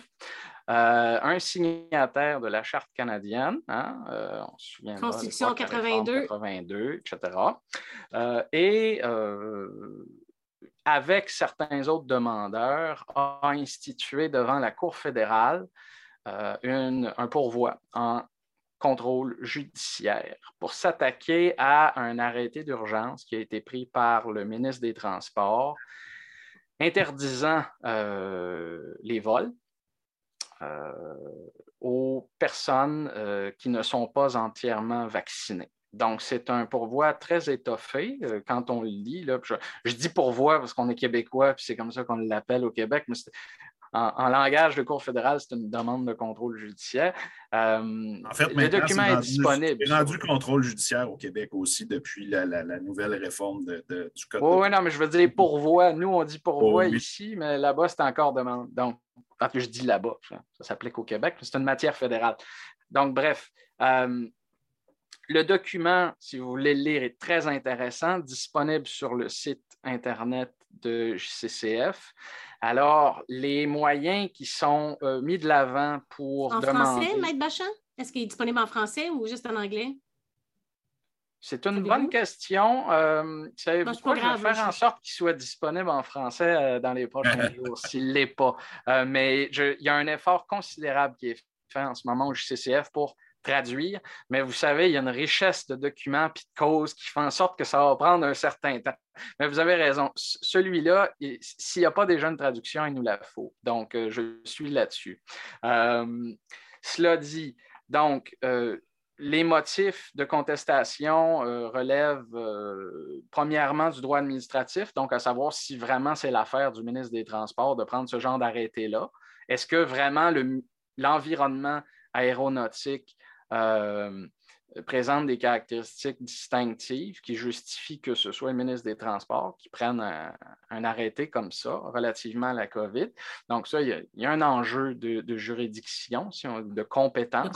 Mais euh, de façon plus aiguë encore, euh, il y a des questions constitutionnelles qui se posent. Donc, l'objection de conscience de certains des demandeurs qui reçoit un traitement défavorable, n'est-ce pas, qui ne fait pas l'objet d'une exemption dans l'arrêté d'urgence du ministre. Euh, le, droit des Canadiens, là je parle de droit enchâssé dans la charte canadienne, le droit euh, des Canadiens à la mobilité interprovinciale, qui est de ce fait euh, grandement limité. Le droit des Canadiens aussi de sortir ou d'entrer au Canada, qui est protégé à l'article 6, le droit des Canadiens à la vie, liberté et sécurité, article 7, euh, le droit des Canadiens à, dans une certaine mesure, la protection de leur vie privée via l'article 8 de la Charte canadienne, euh, et le droit des Canadiens à ne pas être discriminés légalement, euh, article 15. Donc, vous avez tout un beau, une belle panoplie de moyens constitutionnels qui vont vraisemblablement amener euh, les partis à débattre de la justification des mesures, euh, suivant le test d'Oaks, comme on dit. Oui, mhm. c'est ça. Est-ce que vous avez une date? Parce que là, je constate que Maître euh, Mercier est un peu jaloux qu'on va avoir des décisions rendues au mérite en Alberta au printemps. Est-ce que pour ce recours-là, qui est instauré probablement en Terre-Neuve, ou en tout cas, bref. Le, recours est instauré à Ottawa parce que les demandeurs viennent un peu partout. Euh, il va y avoir gestion avant longtemps. Donc, c'est à ce moment-là que les échéances seront déterminées. Il y a une demande d'instruction accélérée au dossier. Donc, les demandeurs vont tout faire pour que ça aille vite mais euh, il y a beaucoup d'impondérables là-dedans. Donc, il n'est pas possible en ce moment de vous donner des échéances euh, et des dates parce qu'il euh, n'y en a pas. On va être obligé de refaire tout chaud. On va être obligé de refaire un podcast à la fin de la saison de juridique pour pouvoir faire un tour de ce qu'on a discuté aujourd'hui. Et malheur, et malheur. Alors voilà. Une question, une question de, Marilyn qui porte là-dessus. qui est responsable de s'assurer que la charte soit respectée? Les juges individuellement dans chaque demande? Aucun vérificateur au gouvernement? Je ne sais pas si euh, vous deux. Euh, il y a au sein des gouvernements des services juridiques qui sont censés contrôler euh, ou rendre des avis sur la constitutionnalité des mesures. Donc, oui, au sein des gouvernements, il y a ce qu'on pourrait appeler un, un mécanisme de conseil systématique, mais ce n'est pas un filtrage euh, à caractère obligatoire comme celui qu'on retrouve en France via le Conseil constitutionnel. Donc, ultimement, les arbitres de la constitutionnalité des mesures statutaires, lorsqu'il n'y a pas de clause non-obstant, sont les juges et ils, doivent être saisis d'une contestation de la constitutionnalité des mesures. Euh, autrement, les lois, les règlements, etc., sont présumés valides. Euh, ils sont présumés valides jusqu'à ce qu'ils soient déclarés euh, inconstitutionnels. Même une clause non-obstant n'est pas nécessairement illimitée et généralement n'est pas non plus permanente. Pouvez-vous Vous expliquer tout à fait raison. D'ailleurs, on l'a vu dans le dossier hack récemment. Dans le dossier hack, la clause non-obstant n'a pas joué sur l'ensemble des mesures. C'est quoi ça pour les gens qui nous écoutent? Ben, merci, Alexandre. C'est quoi? loi. Une, une clause non-obstant, c'est c'est une clause dérogatoire. Donc, c'est la charte canadienne, tout comme la charte québécoise, sa, sa cousine, euh, prévoit la possibilité pour les, euh, euh, le Parlement ou la législature, l'Assemblée nationale, de déroger à certaines des protections de la charte pourvu qu'il y ait une, une disposition de voter à cet égard-là, disant je déroge à tel, tel, tel généralement, doit être justifié par un motif impérieux puis doit être temporaire. Mais ça, c'est on- il y a eu beaucoup de débats là-dessus. Il y a longtemps. là. un effet c'est ça. limité dans le temps. Moi, je fais du droit administratif, ça c'est ma force, pour ça que j'invite d'autres gens qui font d'autres sortes de droits. Et donc, par exemple, dans la Charte québécoise, on, on peut, on ne doit pas demander vos antécédents médicaux, ça c'est la règle de base, à moins que ça soit une exigence professionnelle justifiée. Est-ce que c'est ça qu'on pourrait dire qui est une clause non-obstant? Euh, non, c'est-à-dire c'est pas que tout à fait il ça? y a une Non, différence entre la clause de justifi- euh, le- la, la justification d'une mesure. Mhm. Donc, dans la Charte canadienne, il y a l'article 1, dans la Charte québécoise, il y a l'article 9.1 qui disent on peut attenter ou on peut limiter les droits protégés pourvu que ce soit justifié raisonnablement, etc. etc. En gros, La, fameuse atteinte minimale dans une société libre et démocratique. L'argument ça- principal du Une gouvernement. clause lorsqu'on non-obstant, c'est vraiment une clause, et on ne voit pas ça souvent, c'est normal que vous ne soyez pas familier avec ça, même pour les juristes. C'est vraiment une clause spécifique qui dit, dans ce cas spécifique-là, cette partie-là où la totalité des chartes ne s'appliquera pas. OK. On ne pourra pas invoquer les droits de la charte contre cette loi-là, à tel point cette loi-là est importante, et, et d'où justement le, le fait que c'est très peu utilisé. Là. Exact. Je Donc, ne saurais mieux dire. Je voudrais compléter par deux autres décisions en ce qui concerne la vaccination obligatoire. Après ça, on pourrait passer au, au passeport vaccinal. Donc, vous allez nous parler de votre un maintenant. petit- si vous me permettez, Maître Mongeon, il y a un petit élément Oui. vraiment que je voulais amener aux gens aussi pour qu'ils comprennent à quel point c'était délicat quand on parlait de la question des effets secondaires de la liberté de parole des médecins, parce que ça, c'est un débat qui encore là existait bien avant et qu'on voyait souvent, notamment dans les chirurgies plastiques ou les autres chirurgies électives, comme les chirurgies laser pour les yeux, où là, on disait, vu que c'est électif, c'est encore plus important, mais c'est- écrit qu'il faut vraiment. Normalement, tu vas avoir un médecin qui donne un. Ils ne le feront pas toujours, on ne se mentira pas. Mais normalement, le consentement libre et éclairé, ça implique que quand le médecin te dit tu vas prendre tel médicament, il va dire voici tous les effets secondaires. Puis là, on s'entend que c'est une affaire de deux pages. Puis généralement, des fois, c'est des choses qui arrivent une fois sur 500 000. Genre, euh, Ah, la personne, euh, il y a eu une complication, il y a eu une infection, la personne est décédée. Et là, évidemment, le, le- le revers du balancier de ça, c'était le médecin qui dit ben écoute, moi, je, je les vends, les chirurgies plastiques, c'est mon gagne-pain. Puis si je suis obligé de dire que, ben oui, euh, une fois sur 200 000, la personne reste sur la table d'opération pour une chirurgie aussi mineure que du Botox, tu sais, je ne sais pas le vrai chiffre que je donne, c'est un exemple, mais et là, c'est là que les médecins disent, si on fait ça, il n'y a plus personne qui va prendre les médicaments ou qui va payer pour le traitement. Et c'est l'argument du, du vaccin, mais là où c'est le, le problème avec le vaccin, à mon avis, c'est que c'est c'est pris à l'extrême parce que là, on a tellement peur, la pandémie, ça fait peur. Et là, les gens disent on veut vraiment pousser le vaccin, on veut que tout le monde soit vacciné. Il y a une pression anormale et inhabituelle qui est mise pour la vaccination. Et là, les médecins disent tout on a déjà de la misère à vacciner les gens, puis vous nous tordez un bras pour qu'on on essaie de convaincre les gens de se faire vacciner. Fait que s'il y en a un qui s'en va à la télé et qui dit Écoute, moi, j'ai eu des effets secondaires graves qui sont peut-être rares, mais là, les gens, encore là, dans la peur, ne feront pas la nuance de dire c'est une, une personne sur 50 000, c'est une personne sur 20 000, c'est une personne sur 100 000.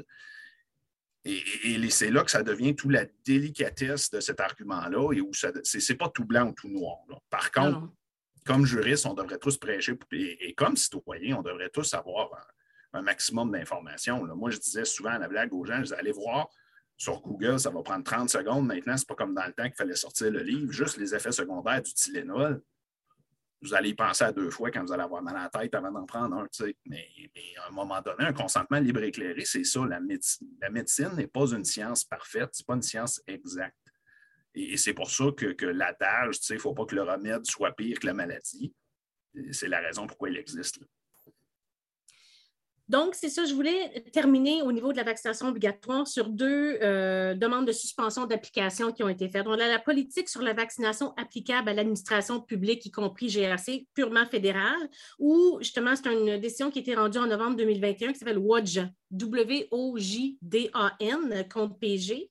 C'est 200 employés fédéraux qui demandaient la suspension de l'application de la politique en attendant la requête en euh, injonction interlocutoire. Puis évidemment, ils ont été euh, déboutés parce que, euh, parce que toutes les requêtes interlocutoires sont, sont rejetées actuellement. Donc, tant qu'on ne va pas sur le fond, actuellement, la vaccination est encore applicable à l'administration. On a une autre décision, c'est un autre euh, décret, pardon, c'est l'exigence relative à la vaccination des fournisseurs contre la COVID-19. Ça, c'est un jugement de la Vergne Poitras contre Canada qui lui aussi demandait une injonction interlocutoire, puis que ça a été rejeté pour en attente de l'audience sur le fond. Donc, ça, ça va très loin. Les fournisseurs, ça peut aller jusqu'à quelqu'un qui va faire de l'entretien ménager dans un hôpital.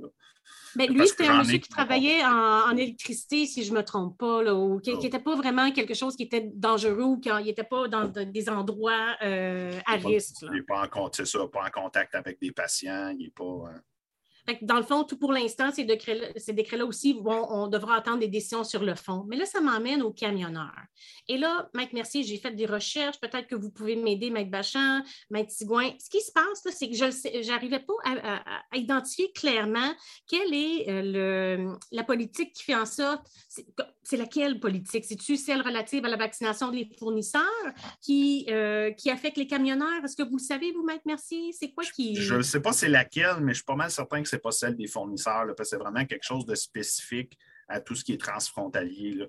Euh, je ne sais pas si Maître Bachin est au courant de, c'est quoi la mesure spécifique qui exigeait la vaccination des camionneurs, mais. Euh, je connais ah, risque de vous décevoir. Je ne connais, pas le nom, connais pas le nom du texte, mais le JCCF, en ce moment, a une équipe sur le terrain à Ottawa avec les camionneurs qui manifestent. Il y a un paquet d'avocats là-bas. Si on pouvait juste en prendre un comme ça puis l'amener, ils vous répondraient, mais je ne peux pas le faire. Dans le fond, si je comprends, c'est qu'il y avait un, droit, euh, comme quoi il n'y avait pas besoin d'être vacciné dans un des décrets, puis maintenant, euh, l'exception qui s'appliquait à eux a été abrogée le 14 janvier. Et là, maintenant, soit qu'il faut qu'ils soient absolument vaccinés, ou si je comprends encore, ils peuvent avoir les tests de dépistage, mais il y a toute l'histoire de la quarantaine. Est-ce que ça résume bien un peu la situation des camionneurs à votre, connaissance?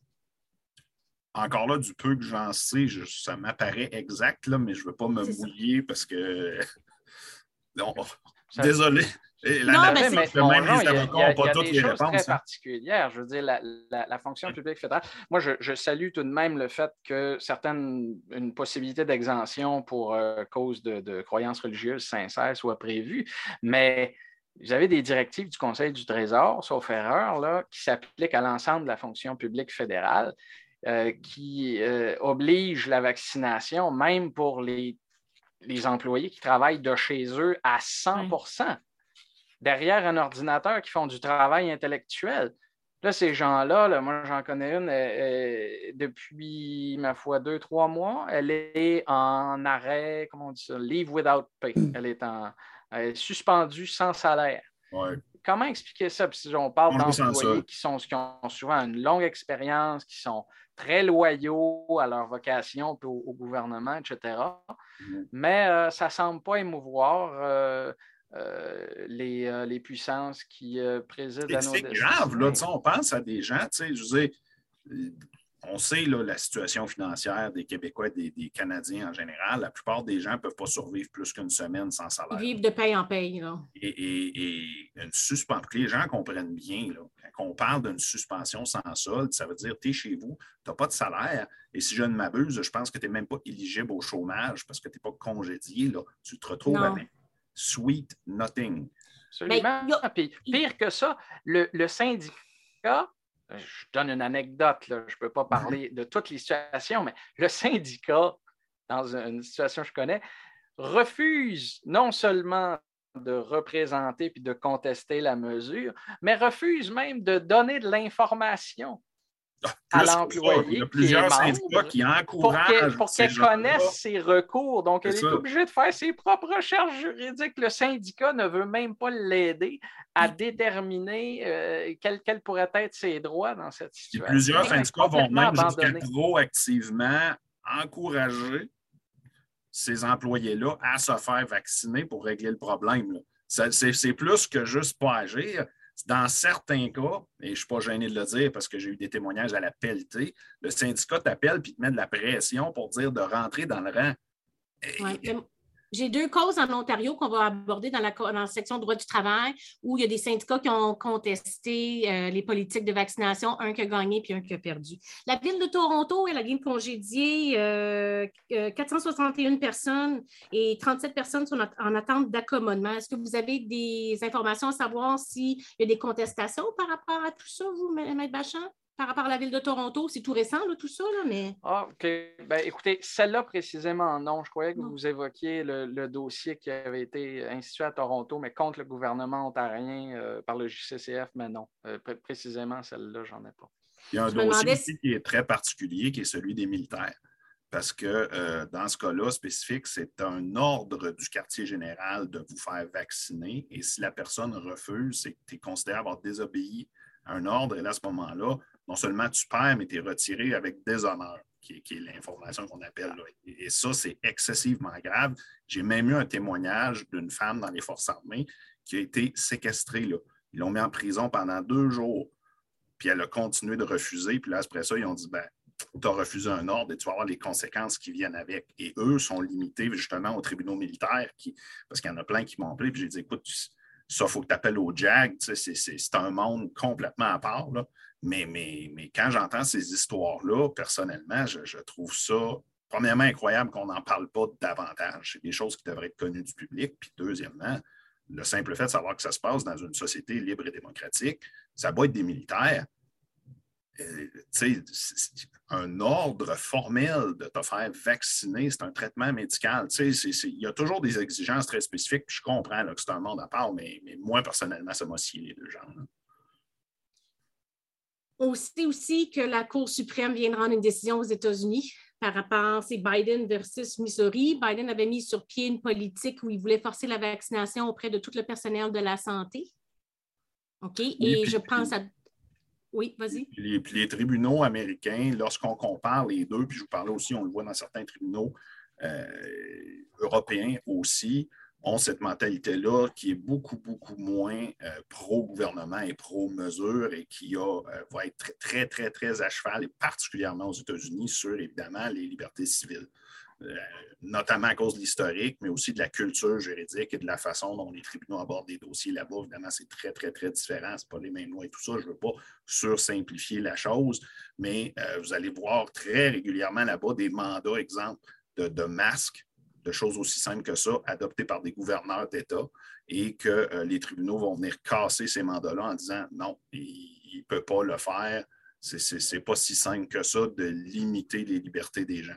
Alors qu'ici, on a une approche qui qui, qui là-bas, je une approche qui est plus réaliste. Ici, au Québec, on a une approche qui est plus utopiste où c'est l'atteinte du risque zéro à tout prix, puis que euh, justement, la fin justifie les moyens. Donc là, je pense qu'on va passer à la section passeport vaccinal. Donc, Mike Vachon, vous êtes plus que la bienvenue de rester pour euh, poser vos questions et contribuer à tout ça. Mais l'objectif, c'est effectivement de laisser Mike Mercier nous informer c'est quoi votre recours, pourquoi vous l'avez instauré et un peu où ce que vous en êtes rendu. Là. Puis, si vous obtenez gain de cause, effectivement, qu'est-ce que ça pourrait donner aux citoyens? Ben, comme j'en avais parlé la dernière fois, il y a évidemment deux volets à la contestation du passeport qui, pour moi, étaient une des choses qui paraît bien banal pour les gens. J'entendais encore l'argument de dire présenter ton passeport quand tu rentres au Costco, c'est pas pire que présenter ta carte de membre. Et là, c'est là que je dis Ah, mais là, ça, c'est comme comparer un foulard et puis un ruban blanc sur le bras avec une étoile de David. Les deux, c'est un bout de tissu, mais quand tu les mets dans leur contexte, ils n'ont absolument pas la même portée. Il faut avoir de la perspective. Et, un, pour moi, c'est une vaccination obligatoire déguisée. Et deux, c'est vraiment l'aspect de discrimination. Pour moi, il n'y a pas et, là, ça, c'est vraiment c'est mon opinion juridique. Oui, je comprends que c'est votre opinion, c'est ça qu'on demande. C'est vous qui c'est votre recours, fait que c'est vous. Là. pour moi, je ne vois pas de quel angle on peut analyser la mesure de passeport sans venir à la conclusion qu'elle est discriminatoire. Évidemment, il y a certains cas où elle peut être permise, la discrimination. Ce n'est pas absolument interdit. Puis on parle même, notion personnellement que je déplore, mais de discrimination positive. Exemple, quand on dit qu'on va engager plus de femmes dans la police pour équilibrer les choses, ça, ça en de la discrimination, mais on a appelé ça la discrimination positive parce que supposément que quand l'objectif est noble, la discrimination, c'est correct. Personnellement, pour moi, la discrimination sera toujours mauvaise, mais dans un cas comme le passeport, c'est particulièrement évident et, je pense qu'il suffit d'ouvrir la télé, de regarder ce qui se passe dehors pour voir que visiblement, les non-vaccinés ne sont pas traités de la même façon que les vaccinés. Euh, moi, ce que je constate. eux, ils sont vus comme des parias dans la société. On n'arrête pas d'entendre des expressions du genre ils ne font pas leur devoir de citoyen, c'est des égoïstes, ou comme le disait M. Trudeau, qui vont jusqu'à dire c'est des racistes, pas éduqués, des, des, misogynes, qui reprochent absolument non fondés et extrêmement généralisés, qui, qui, ont tous les, les ça a tous les aspects de, la discrimination. Et moi, je dis toujours, faites simplement le parallèle, si vous voulez avoir une bonne idée là, pour vous donner une perspective fraîche, une nouvelle paire de yeux sur la question. Remplacez non vacciné par femme ou personne de couleur. Puis regardez exactement la même phrase qu'on fait aujourd'hui. Imaginez-vous mm. demain matin, je dis, euh, ça, ça, ça prend un, passeport, puis qu'il y a juste les hommes qui peuvent aller au restaurant ou il y a juste les hommes qui peuvent aller dans, au cinéma. Puis euh, si c'était une femme, tu ne peux pas. Tu sais, ça sera un, c'est un cas patent. Là. Et là, évidemment, on, nous sert toujours l'argument en réponse à ça de Ouais, ben, tu ne choisis pas d'être une femme ou d'être une personne de couleur. Tu sais, ce n'est pas de la discrimination. Ils choisissent de ne pas être vaccinés. Bien, l'orientation sexuelle et la religion sont des motifs sur lesquels on ne peut pas discriminer non plus et généralement sont des choses, très certainement, en tout cas pour la religion, je ne veux pas embarquer dans le débat de l'orientation sexuelle, mais c'est des choses qu'on généralement qu'on choisit. On peut choisir. Mais ça a été, ça a été des débats qui ont duré des, années aussi, là, avant que les couples de, même sexe soient reconnus, etc. Puis pensez-vous, une question que je voulais vous poser, est-ce que vous pensez que le fait que le passeport vaccinal a été euh, étendu actuellement vous aide dans votre cours? Oui, absolument, parce que, et justement, je l'ai amendé récemment en fonction de ça, parce que on en débattra et on sera d'accord ou pas d'accord. Le gouvernement a déterminé que la SAQ et la SQDC étaient des euh, services essentiels. Et là, on a dit on va étendre à des services qu'on considérait essentiels les restrictions du passeport. Donc, pour moi, ça n'a pas du tout la même portée quand tu dis euh, écoutez, avant, c'était considéré que c'était essentiel, que tout le monde y avait droit, donc le passeport ne s'appliquait pas. Mais là, aujourd'hui, pour une raison qu'on ne s'explique pas, ce n'est plus un service essentiel, apparemment. De deux choses là, nous, c'en est un ou c'en est pas un. Mais si on restreint un service essentiel, c'est beaucoup plus attentatoire que si c'est un service qui serait euh, électif, un service où les, gens pourraient décider tu ne mourras pas si tu vas pas au restaurant, ce qui est un, argument très, très, très simpliste, à mon avis, avec lequel je ne suis pas nécessairement d'accord, parce que, comme je vous dis, c'est simplifié à outrance, mais euh, pour moi, c'est un cas clair et, on n'a qu'à voir ce qui se passe à Ottawa pour voir que clairement, cette division-là, et, elle ne sort pas de nulle part. On a créé deux catégories de citoyens, ce qui est la définition même de la discrimination. Et là, on récolte ce qu'on a semé. Puis là, même les gouvernements semblent surpris. Je ne sais pas s'ils sous-estimaient la résistance des gens ou ils comprenaient mal les motifs des gens pour s'opposer à, la campagne de vaccination. Puis à tort ou à raison, c'est leur droit le plus strict. Et là, on se retrouve avec des manifestations monstres et des gens qui sont à bout et un gouvernement qui, demeure relativement ferme sur la question. Et euh, il y a eu des travaux qui ont été faits par de nombreux organismes juridiques, dont la Commission des droits de la personne, qui a dit un passeport, c'est limite sur le respect de la discrimination et ça prend des critères particuliers. Et il avait rendu cet avis-là au début de la pandémie, là, je pense. Là. Tout à fait, tout à fait, mais qui, qui est d'autant plus d'actualité aujourd'hui, je vous dirais, parce que si c'était valide dans le temps, ça l'est encore plus à l'heure actuelle, où honnêtement, on n'a pas besoin d'être un scientifique pour voir qu'on est. L'état pandémique d'aujourd'hui n'est pas le même que celui de l'année passée où ce rapport-là a été fait. Là. Exactement. Ça en est rendu où? Ça en est rendu où, Maître Mercier, votre cours, justement? C'est quoi ben, justement, On a fait une gestion hier parce que là, on était rendu au stade de faire de la défense. Là, j'ai rajouté certains affidavits et là, le procureur a dit ben, peut-être qu'on va interroger ces gens-là. Et là, ils disent ben, nous aussi, on va produire des affidavits. Peut-être que M. Mercier va vouloir les interroger. Et là, évidemment, au début, lors du sursis, euh, on avait déposé un. Le gouvernement avait déposé le rapport d'expert, entre guillemets, à titre de rapport d'expert, euh, un affidavit du docteur Jalbert, qui est une personne à la santé publique. Et moi, dès, cette audience-là, j'ai annoncé en disant Je m'excuse, mais ça ne rencontre pas euh, les critères pour être un rapport d'expert parce que euh, M. Jalbert n'est pas objectif. Il a fait partie du processus décisionnel. C'est certain qu'il va défendre ses décisions. Et pour que les gens comprennent bien le rôle d'un expert à la Cour, c'est d'être quelqu'un d'objectif et neutre qui va aller faire comprendre aux juges des choses qui sont trop techniques ou trop scientifiques pour monsieur, madame, tout le monde. Puis normalement, dans ce que la Cour suprême a dit, c'est qu'il faut qu'il dise qu'est-ce qui est pour son opinion et aussi qu'est-ce qui est contre pour être une véritable expertise, parce qu'il est au service du tribunal. De la Cour. Exact, et non pas de la partie qu'il paye.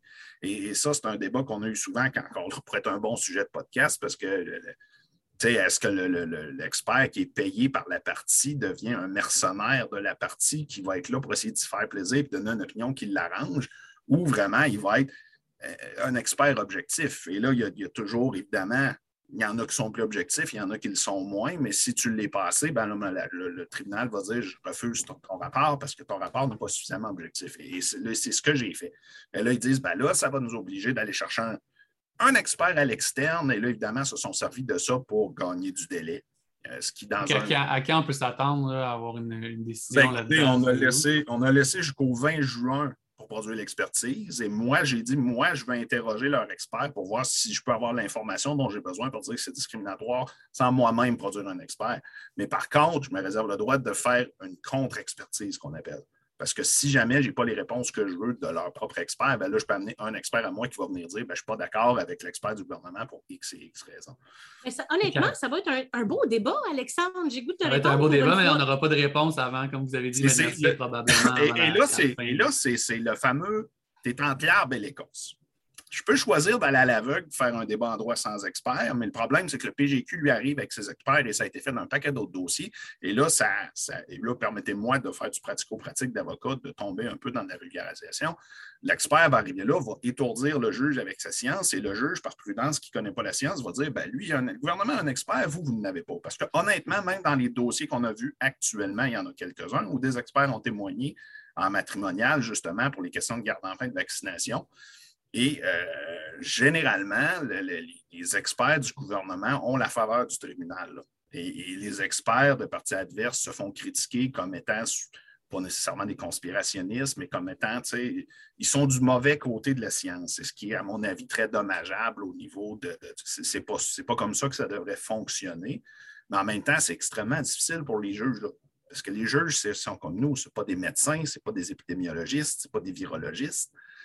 Et là, ils écoutent les deux choses et généralement, ils vont pencher pour la prudence parce que quand on, évalue une loi, c'est de dire est-ce que cette loi-là sert l'intérêt public? Parce que dans le fameux critère pour dire ça peut ne pas respecter les chartes, et là, on tombe dans, ce qu'on appelle le critère, le fameux critère d'atteinte minimale. C'est correct que ça ne respecte pas les chartes s'il n'y a pas de façon de le faire autrement qui ferait qui porterait moins atteinte aux droits fondamentaux parce que l'objectif de protéger le public est plus important. Et c'est ça que le juge a sous-pesé dans ces dossiers-là. Le droit individuel versus le droit collectif. Exact. Et c'est pour ça que là, ça, devient quasiment incontournable de le faire avec des experts, sinon on s'en va à l'abattoir. Tu sais, je veux dire, même un dossier civil ou un dossier administratif, si la partie adverse a un expert puis toi, tu n'en prends pas, en euh, droit du travail, ça nous arrive régulièrement qu'on est, euh, on est contre un employeur, puis qu'effectivement, il arrive avec le, chirurgien orthopédiste, puis on arrive, nous autres, on n'a pas les mêmes moyens. La personne n'a pas les moyens, exact. Puis le débat était souvent inéquitable. C'est pour ça qu'il y a souvent eu les propositions d'avoir un expert commun. Choisi, un expert commun choisi par les tribunaux, mais moi-même, j'ai été dans le projet pilote, puis ça, je ne vous dirai pas ça fait combien de temps, ça va me vieillir, mais euh, c'est difficile. Là.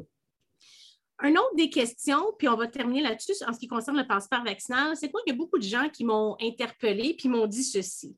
Moi, je suis non vaccinée. Je vous, je prends, maintenant que ça fait un certain temps, on voit que c'est moins dommageable que j'ai pu penser au départ. Donc, j'ai le goût de me faire vacciner. Mais là, c'est tellement contradictoire les informations donc, entre les doses. Il y en a un qui me dit écoute, par le temps que je commence à me faire vacciner, par le temps d'attente, on va être rendu au troisième vaccin, fait que je ne rattraperai jamais à temps pour avoir mon passeport vaccinal. Et, ça, Qu'est-ce qu'il me répond Il me dit laisse donc faire. C'est ça, ils vont laisser tomber. Et c'est là que la campagne obligatoire et la coercition, à mon avis, est un exercice qui est même dommageable à long terme, parce que moi, j'ai toujours dit, avec ces politiques-là, vous allez ressortir de la crise avec plus de personnes qui ont de la méfiance envers les vaccins que vous en aviez avant.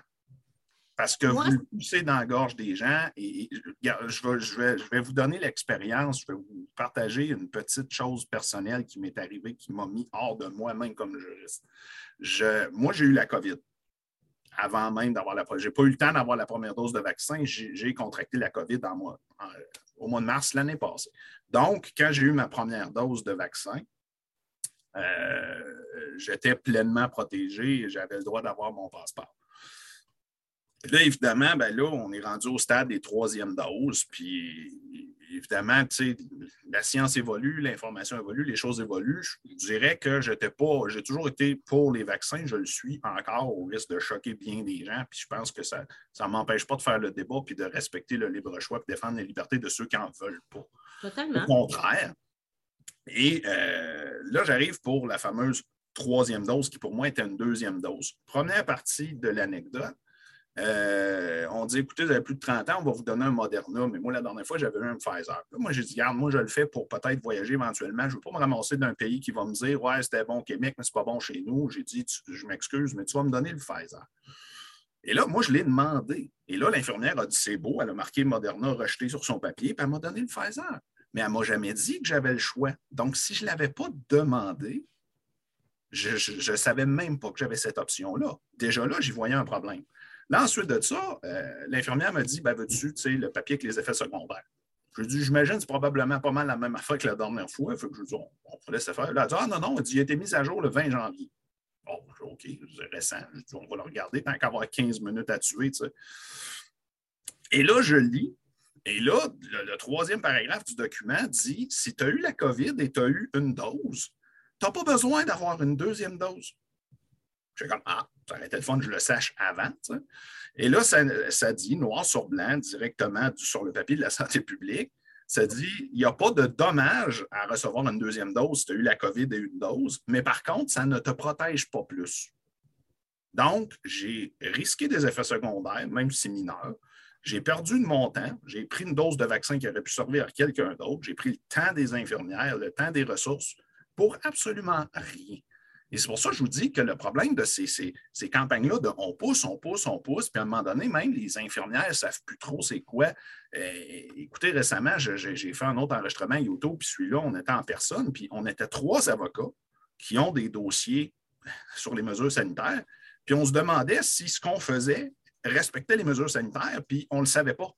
Il n'y avait aucun des trois avocats qui étaient là qui était capable de répondre à la question. Fait imaginez si des procureurs sont mêlés Comment c'est normal que monsieur, madame, tout le monde, ils perdent une chatte, qui perdrait ses chatons? Là?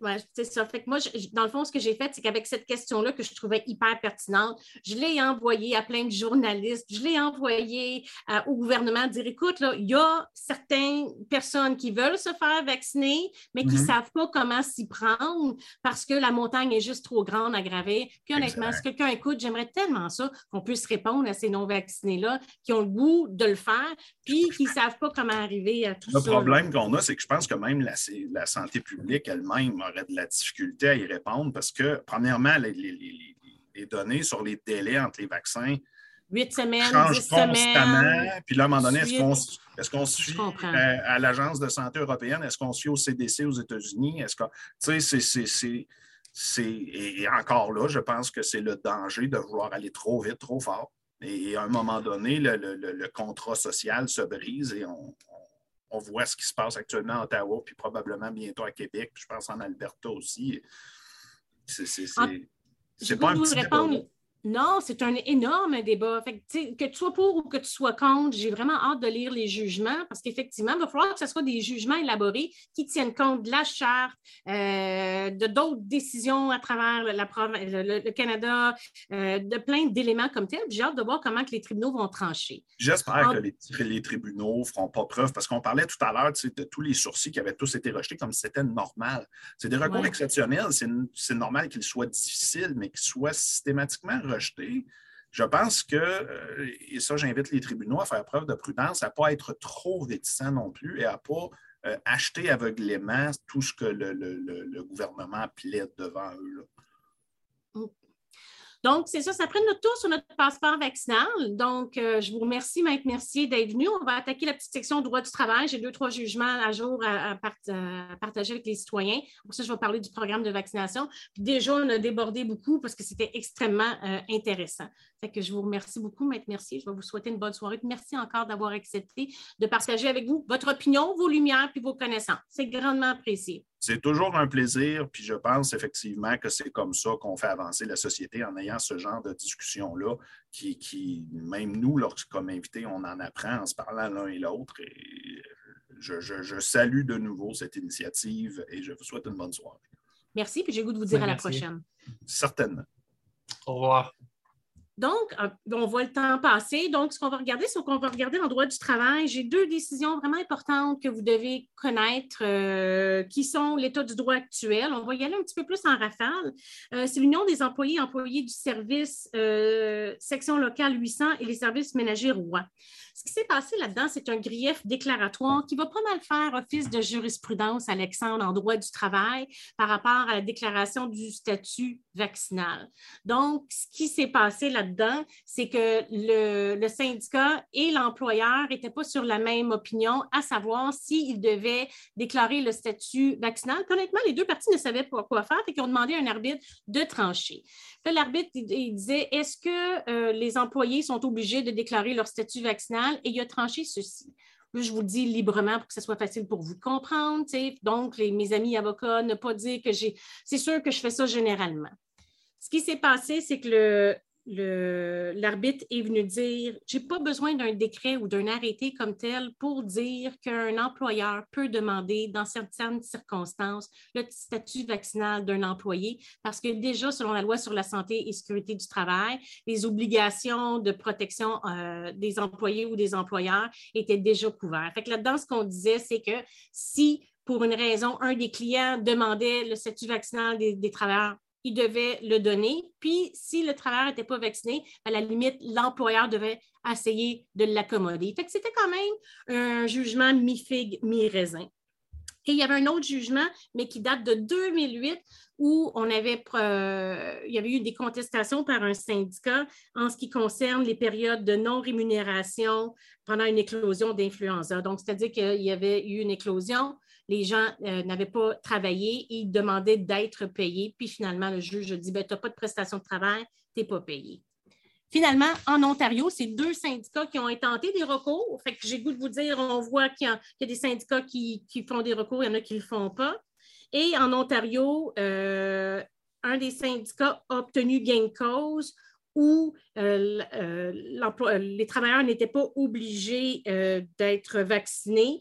Euh, et un autre a dit que oui, euh, l'employeur pouvait exiger que ses employés soient vaccinés. Je vous dis ça en rafale parce que la soirée est tard.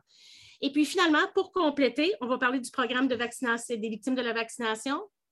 Oui, bien rapidement, Sophie, je pense qu'on en avait déjà glissé un mot euh, la saison dernière dans un de nos podcasts, mais juste rappeler là, aux gens qu'il existe un programme d'indemnisation des victimes de la vaccination. Donc, si on se fait vacciner puis qu'on a des, par exemple, des, séquelles ou qu'on a euh, une perte de salaire parce qu'on doit euh, cesser de travailler pour une, certaine période de temps, bien, il existe ce programme-là qui est basé sur la loi sur l'assurance automobile. Donc, euh, tant remplacement de revenus, remboursement de traitement s'il y a lieu, remboursement pour toutes sortes d'autres conséquences qui peuvent survenir suite au vaccin. Euh, c'est que, donc, c'est les, mêmes, les mêmes principes que si vous aviez un accident de voiture et que vous aviez d'un préjudice corporel. Donc, euh, je pense que c'est important de le savoir.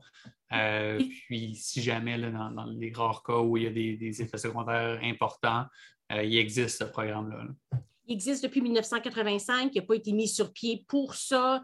Euh, il existe via la loi sur la santé publique. Donc, c'est important de savoir que ce n'est pas à cause de, la vaccination de COVID-19. Donc, dans votre période de réflexion, ce que vous devez savoir, c'est qu'effectivement, si vous choisissez d'être vacciné, puis il y a des complications, mais au moins vous êtes protégé. J'ai goût de vous répondre si vous décédez des suites de euh, la COVID, ben, à ce moment-là, à moins que vous ayez des assurances privées, vous n'êtes pas indemnisé par aucun régime comme tel. Donc, c'était un, petit rappel. J'ai goût de te dire qu'on va aller au verdict final, Alexandre. Ça a été toute une soirée. On a dépassé notre temps, mais on avait tellement d'informations à vous donner. J'espère que vous a éclairé. Euh, moi, j'ai appris beaucoup de choses, toi. Oui, ouais, vraiment. Puis moi, ce que je retiens le plus, c'est que partout au Canada et au Québec euh, également, mais il y a des recours qui sont en ce moment entamés pour pas mal toutes les questions qui touchent euh, la vaccination et la, COVID, de, près ou de loin. Euh, puis c'est pertinent de le faire, même si on va peut-être avoir des décisions un peu tardivement, mais c'est pertinent de faire ces débats-là, tant pour la situation actuelle que pour d'autres situations dans le futur qui pourraient arriver, qui vont être similaires. Donc là, tout ce qu'on fait en ce moment, c'est euh, essentiel.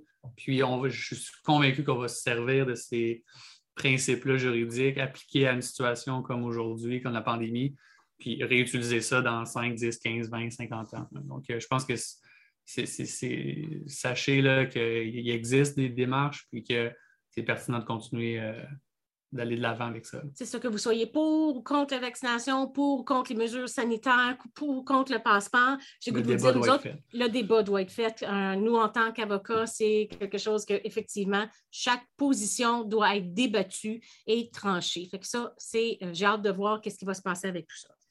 Donc, la semaine prochaine, au prochain podcast, on reçoit Kim Bouchard, avocate du mouvement Action Chômage. On l'avait reçu la saison précédente, qui était venue nous éclairer sur PCU, PCRE, Assurance Emploi. Mais il y a eu des nouveaux programmes qui ont été mis sur pied, la prestation de confinement. Il y a encore la PCRE, l'assurance emploi. Si vous êtes congédié parce que vous avez refusé la vaccination, est-ce que vous avez des recours? Qu'est-ce que vous pouvez faire? Donc, avec Kim Bouchard, on va discuter de ça la semaine prochaine, même heure, même poste, jeudi 19h30 sur la plateforme YouTube Alors, je vais déclarer la séance levée. Merci beaucoup de nous avoir accompagnés cette soirée. Merci Alexandre, Maître Mercier, Maître Bachand, euh, Monsieur Fleury et toute notre équipe. Euh, ça a l'air de rien, mais on est quand même une équipe qui travaille chaque semaine d'arrache-pied pour vous offrir un contenu diversifié avec l'information le plus exacte possible. Et je remercie particulièrement Patrick René, notre nouveau venu au podcast, et euh, Stéphanie Guindon Deveau, une technicienne juridique en stage du Collège Antique qui était chez nous, qui a fait une recherche monstre cette semaine. Donc, si vous avez des suggestions de podcast ou vous voulez dénoncer une injustice, vous pouvez nous contacter via le 1-855 mètres 624-8737 où vous pouvez nous écrire. On est très intéressé à ce qui vous préoccupe, euh, vous comme citoyen. Alors, on reste à l'écoute et on va vous souhaiter une bonne soirée et à la semaine prochaine. Et en attendant, si vous avez manqué le podcast, vous pouvez euh, voir des extraits qui sont disponibles à compter de demain. Au lieu de tout réécouter le podcast, il va y avoir des extraits pertinents sur les sujets, comme sur le code euh, de Nuremberg. Hein, j'ai toujours de la misère avec ça, sur la vaccination, sur le passeport. Et donc, euh, vous pouvez nous suivre. les extraits vont être disponibles sur TikTok, Instagram, Facebook, LinkedIn, Twitter, YouTube. Et si vous êtes pris dans le trafic, vous pouvez nous écouter via les plateformes audio Apple Spotify, Google Podcast, Balado Québec. Alors, on va vous souhaiter une bonne fin de soirée, bonne semaine et on respecte les consignes sanitaires, on reste à deux mètres. Bonne soirée. Bye tout le monde.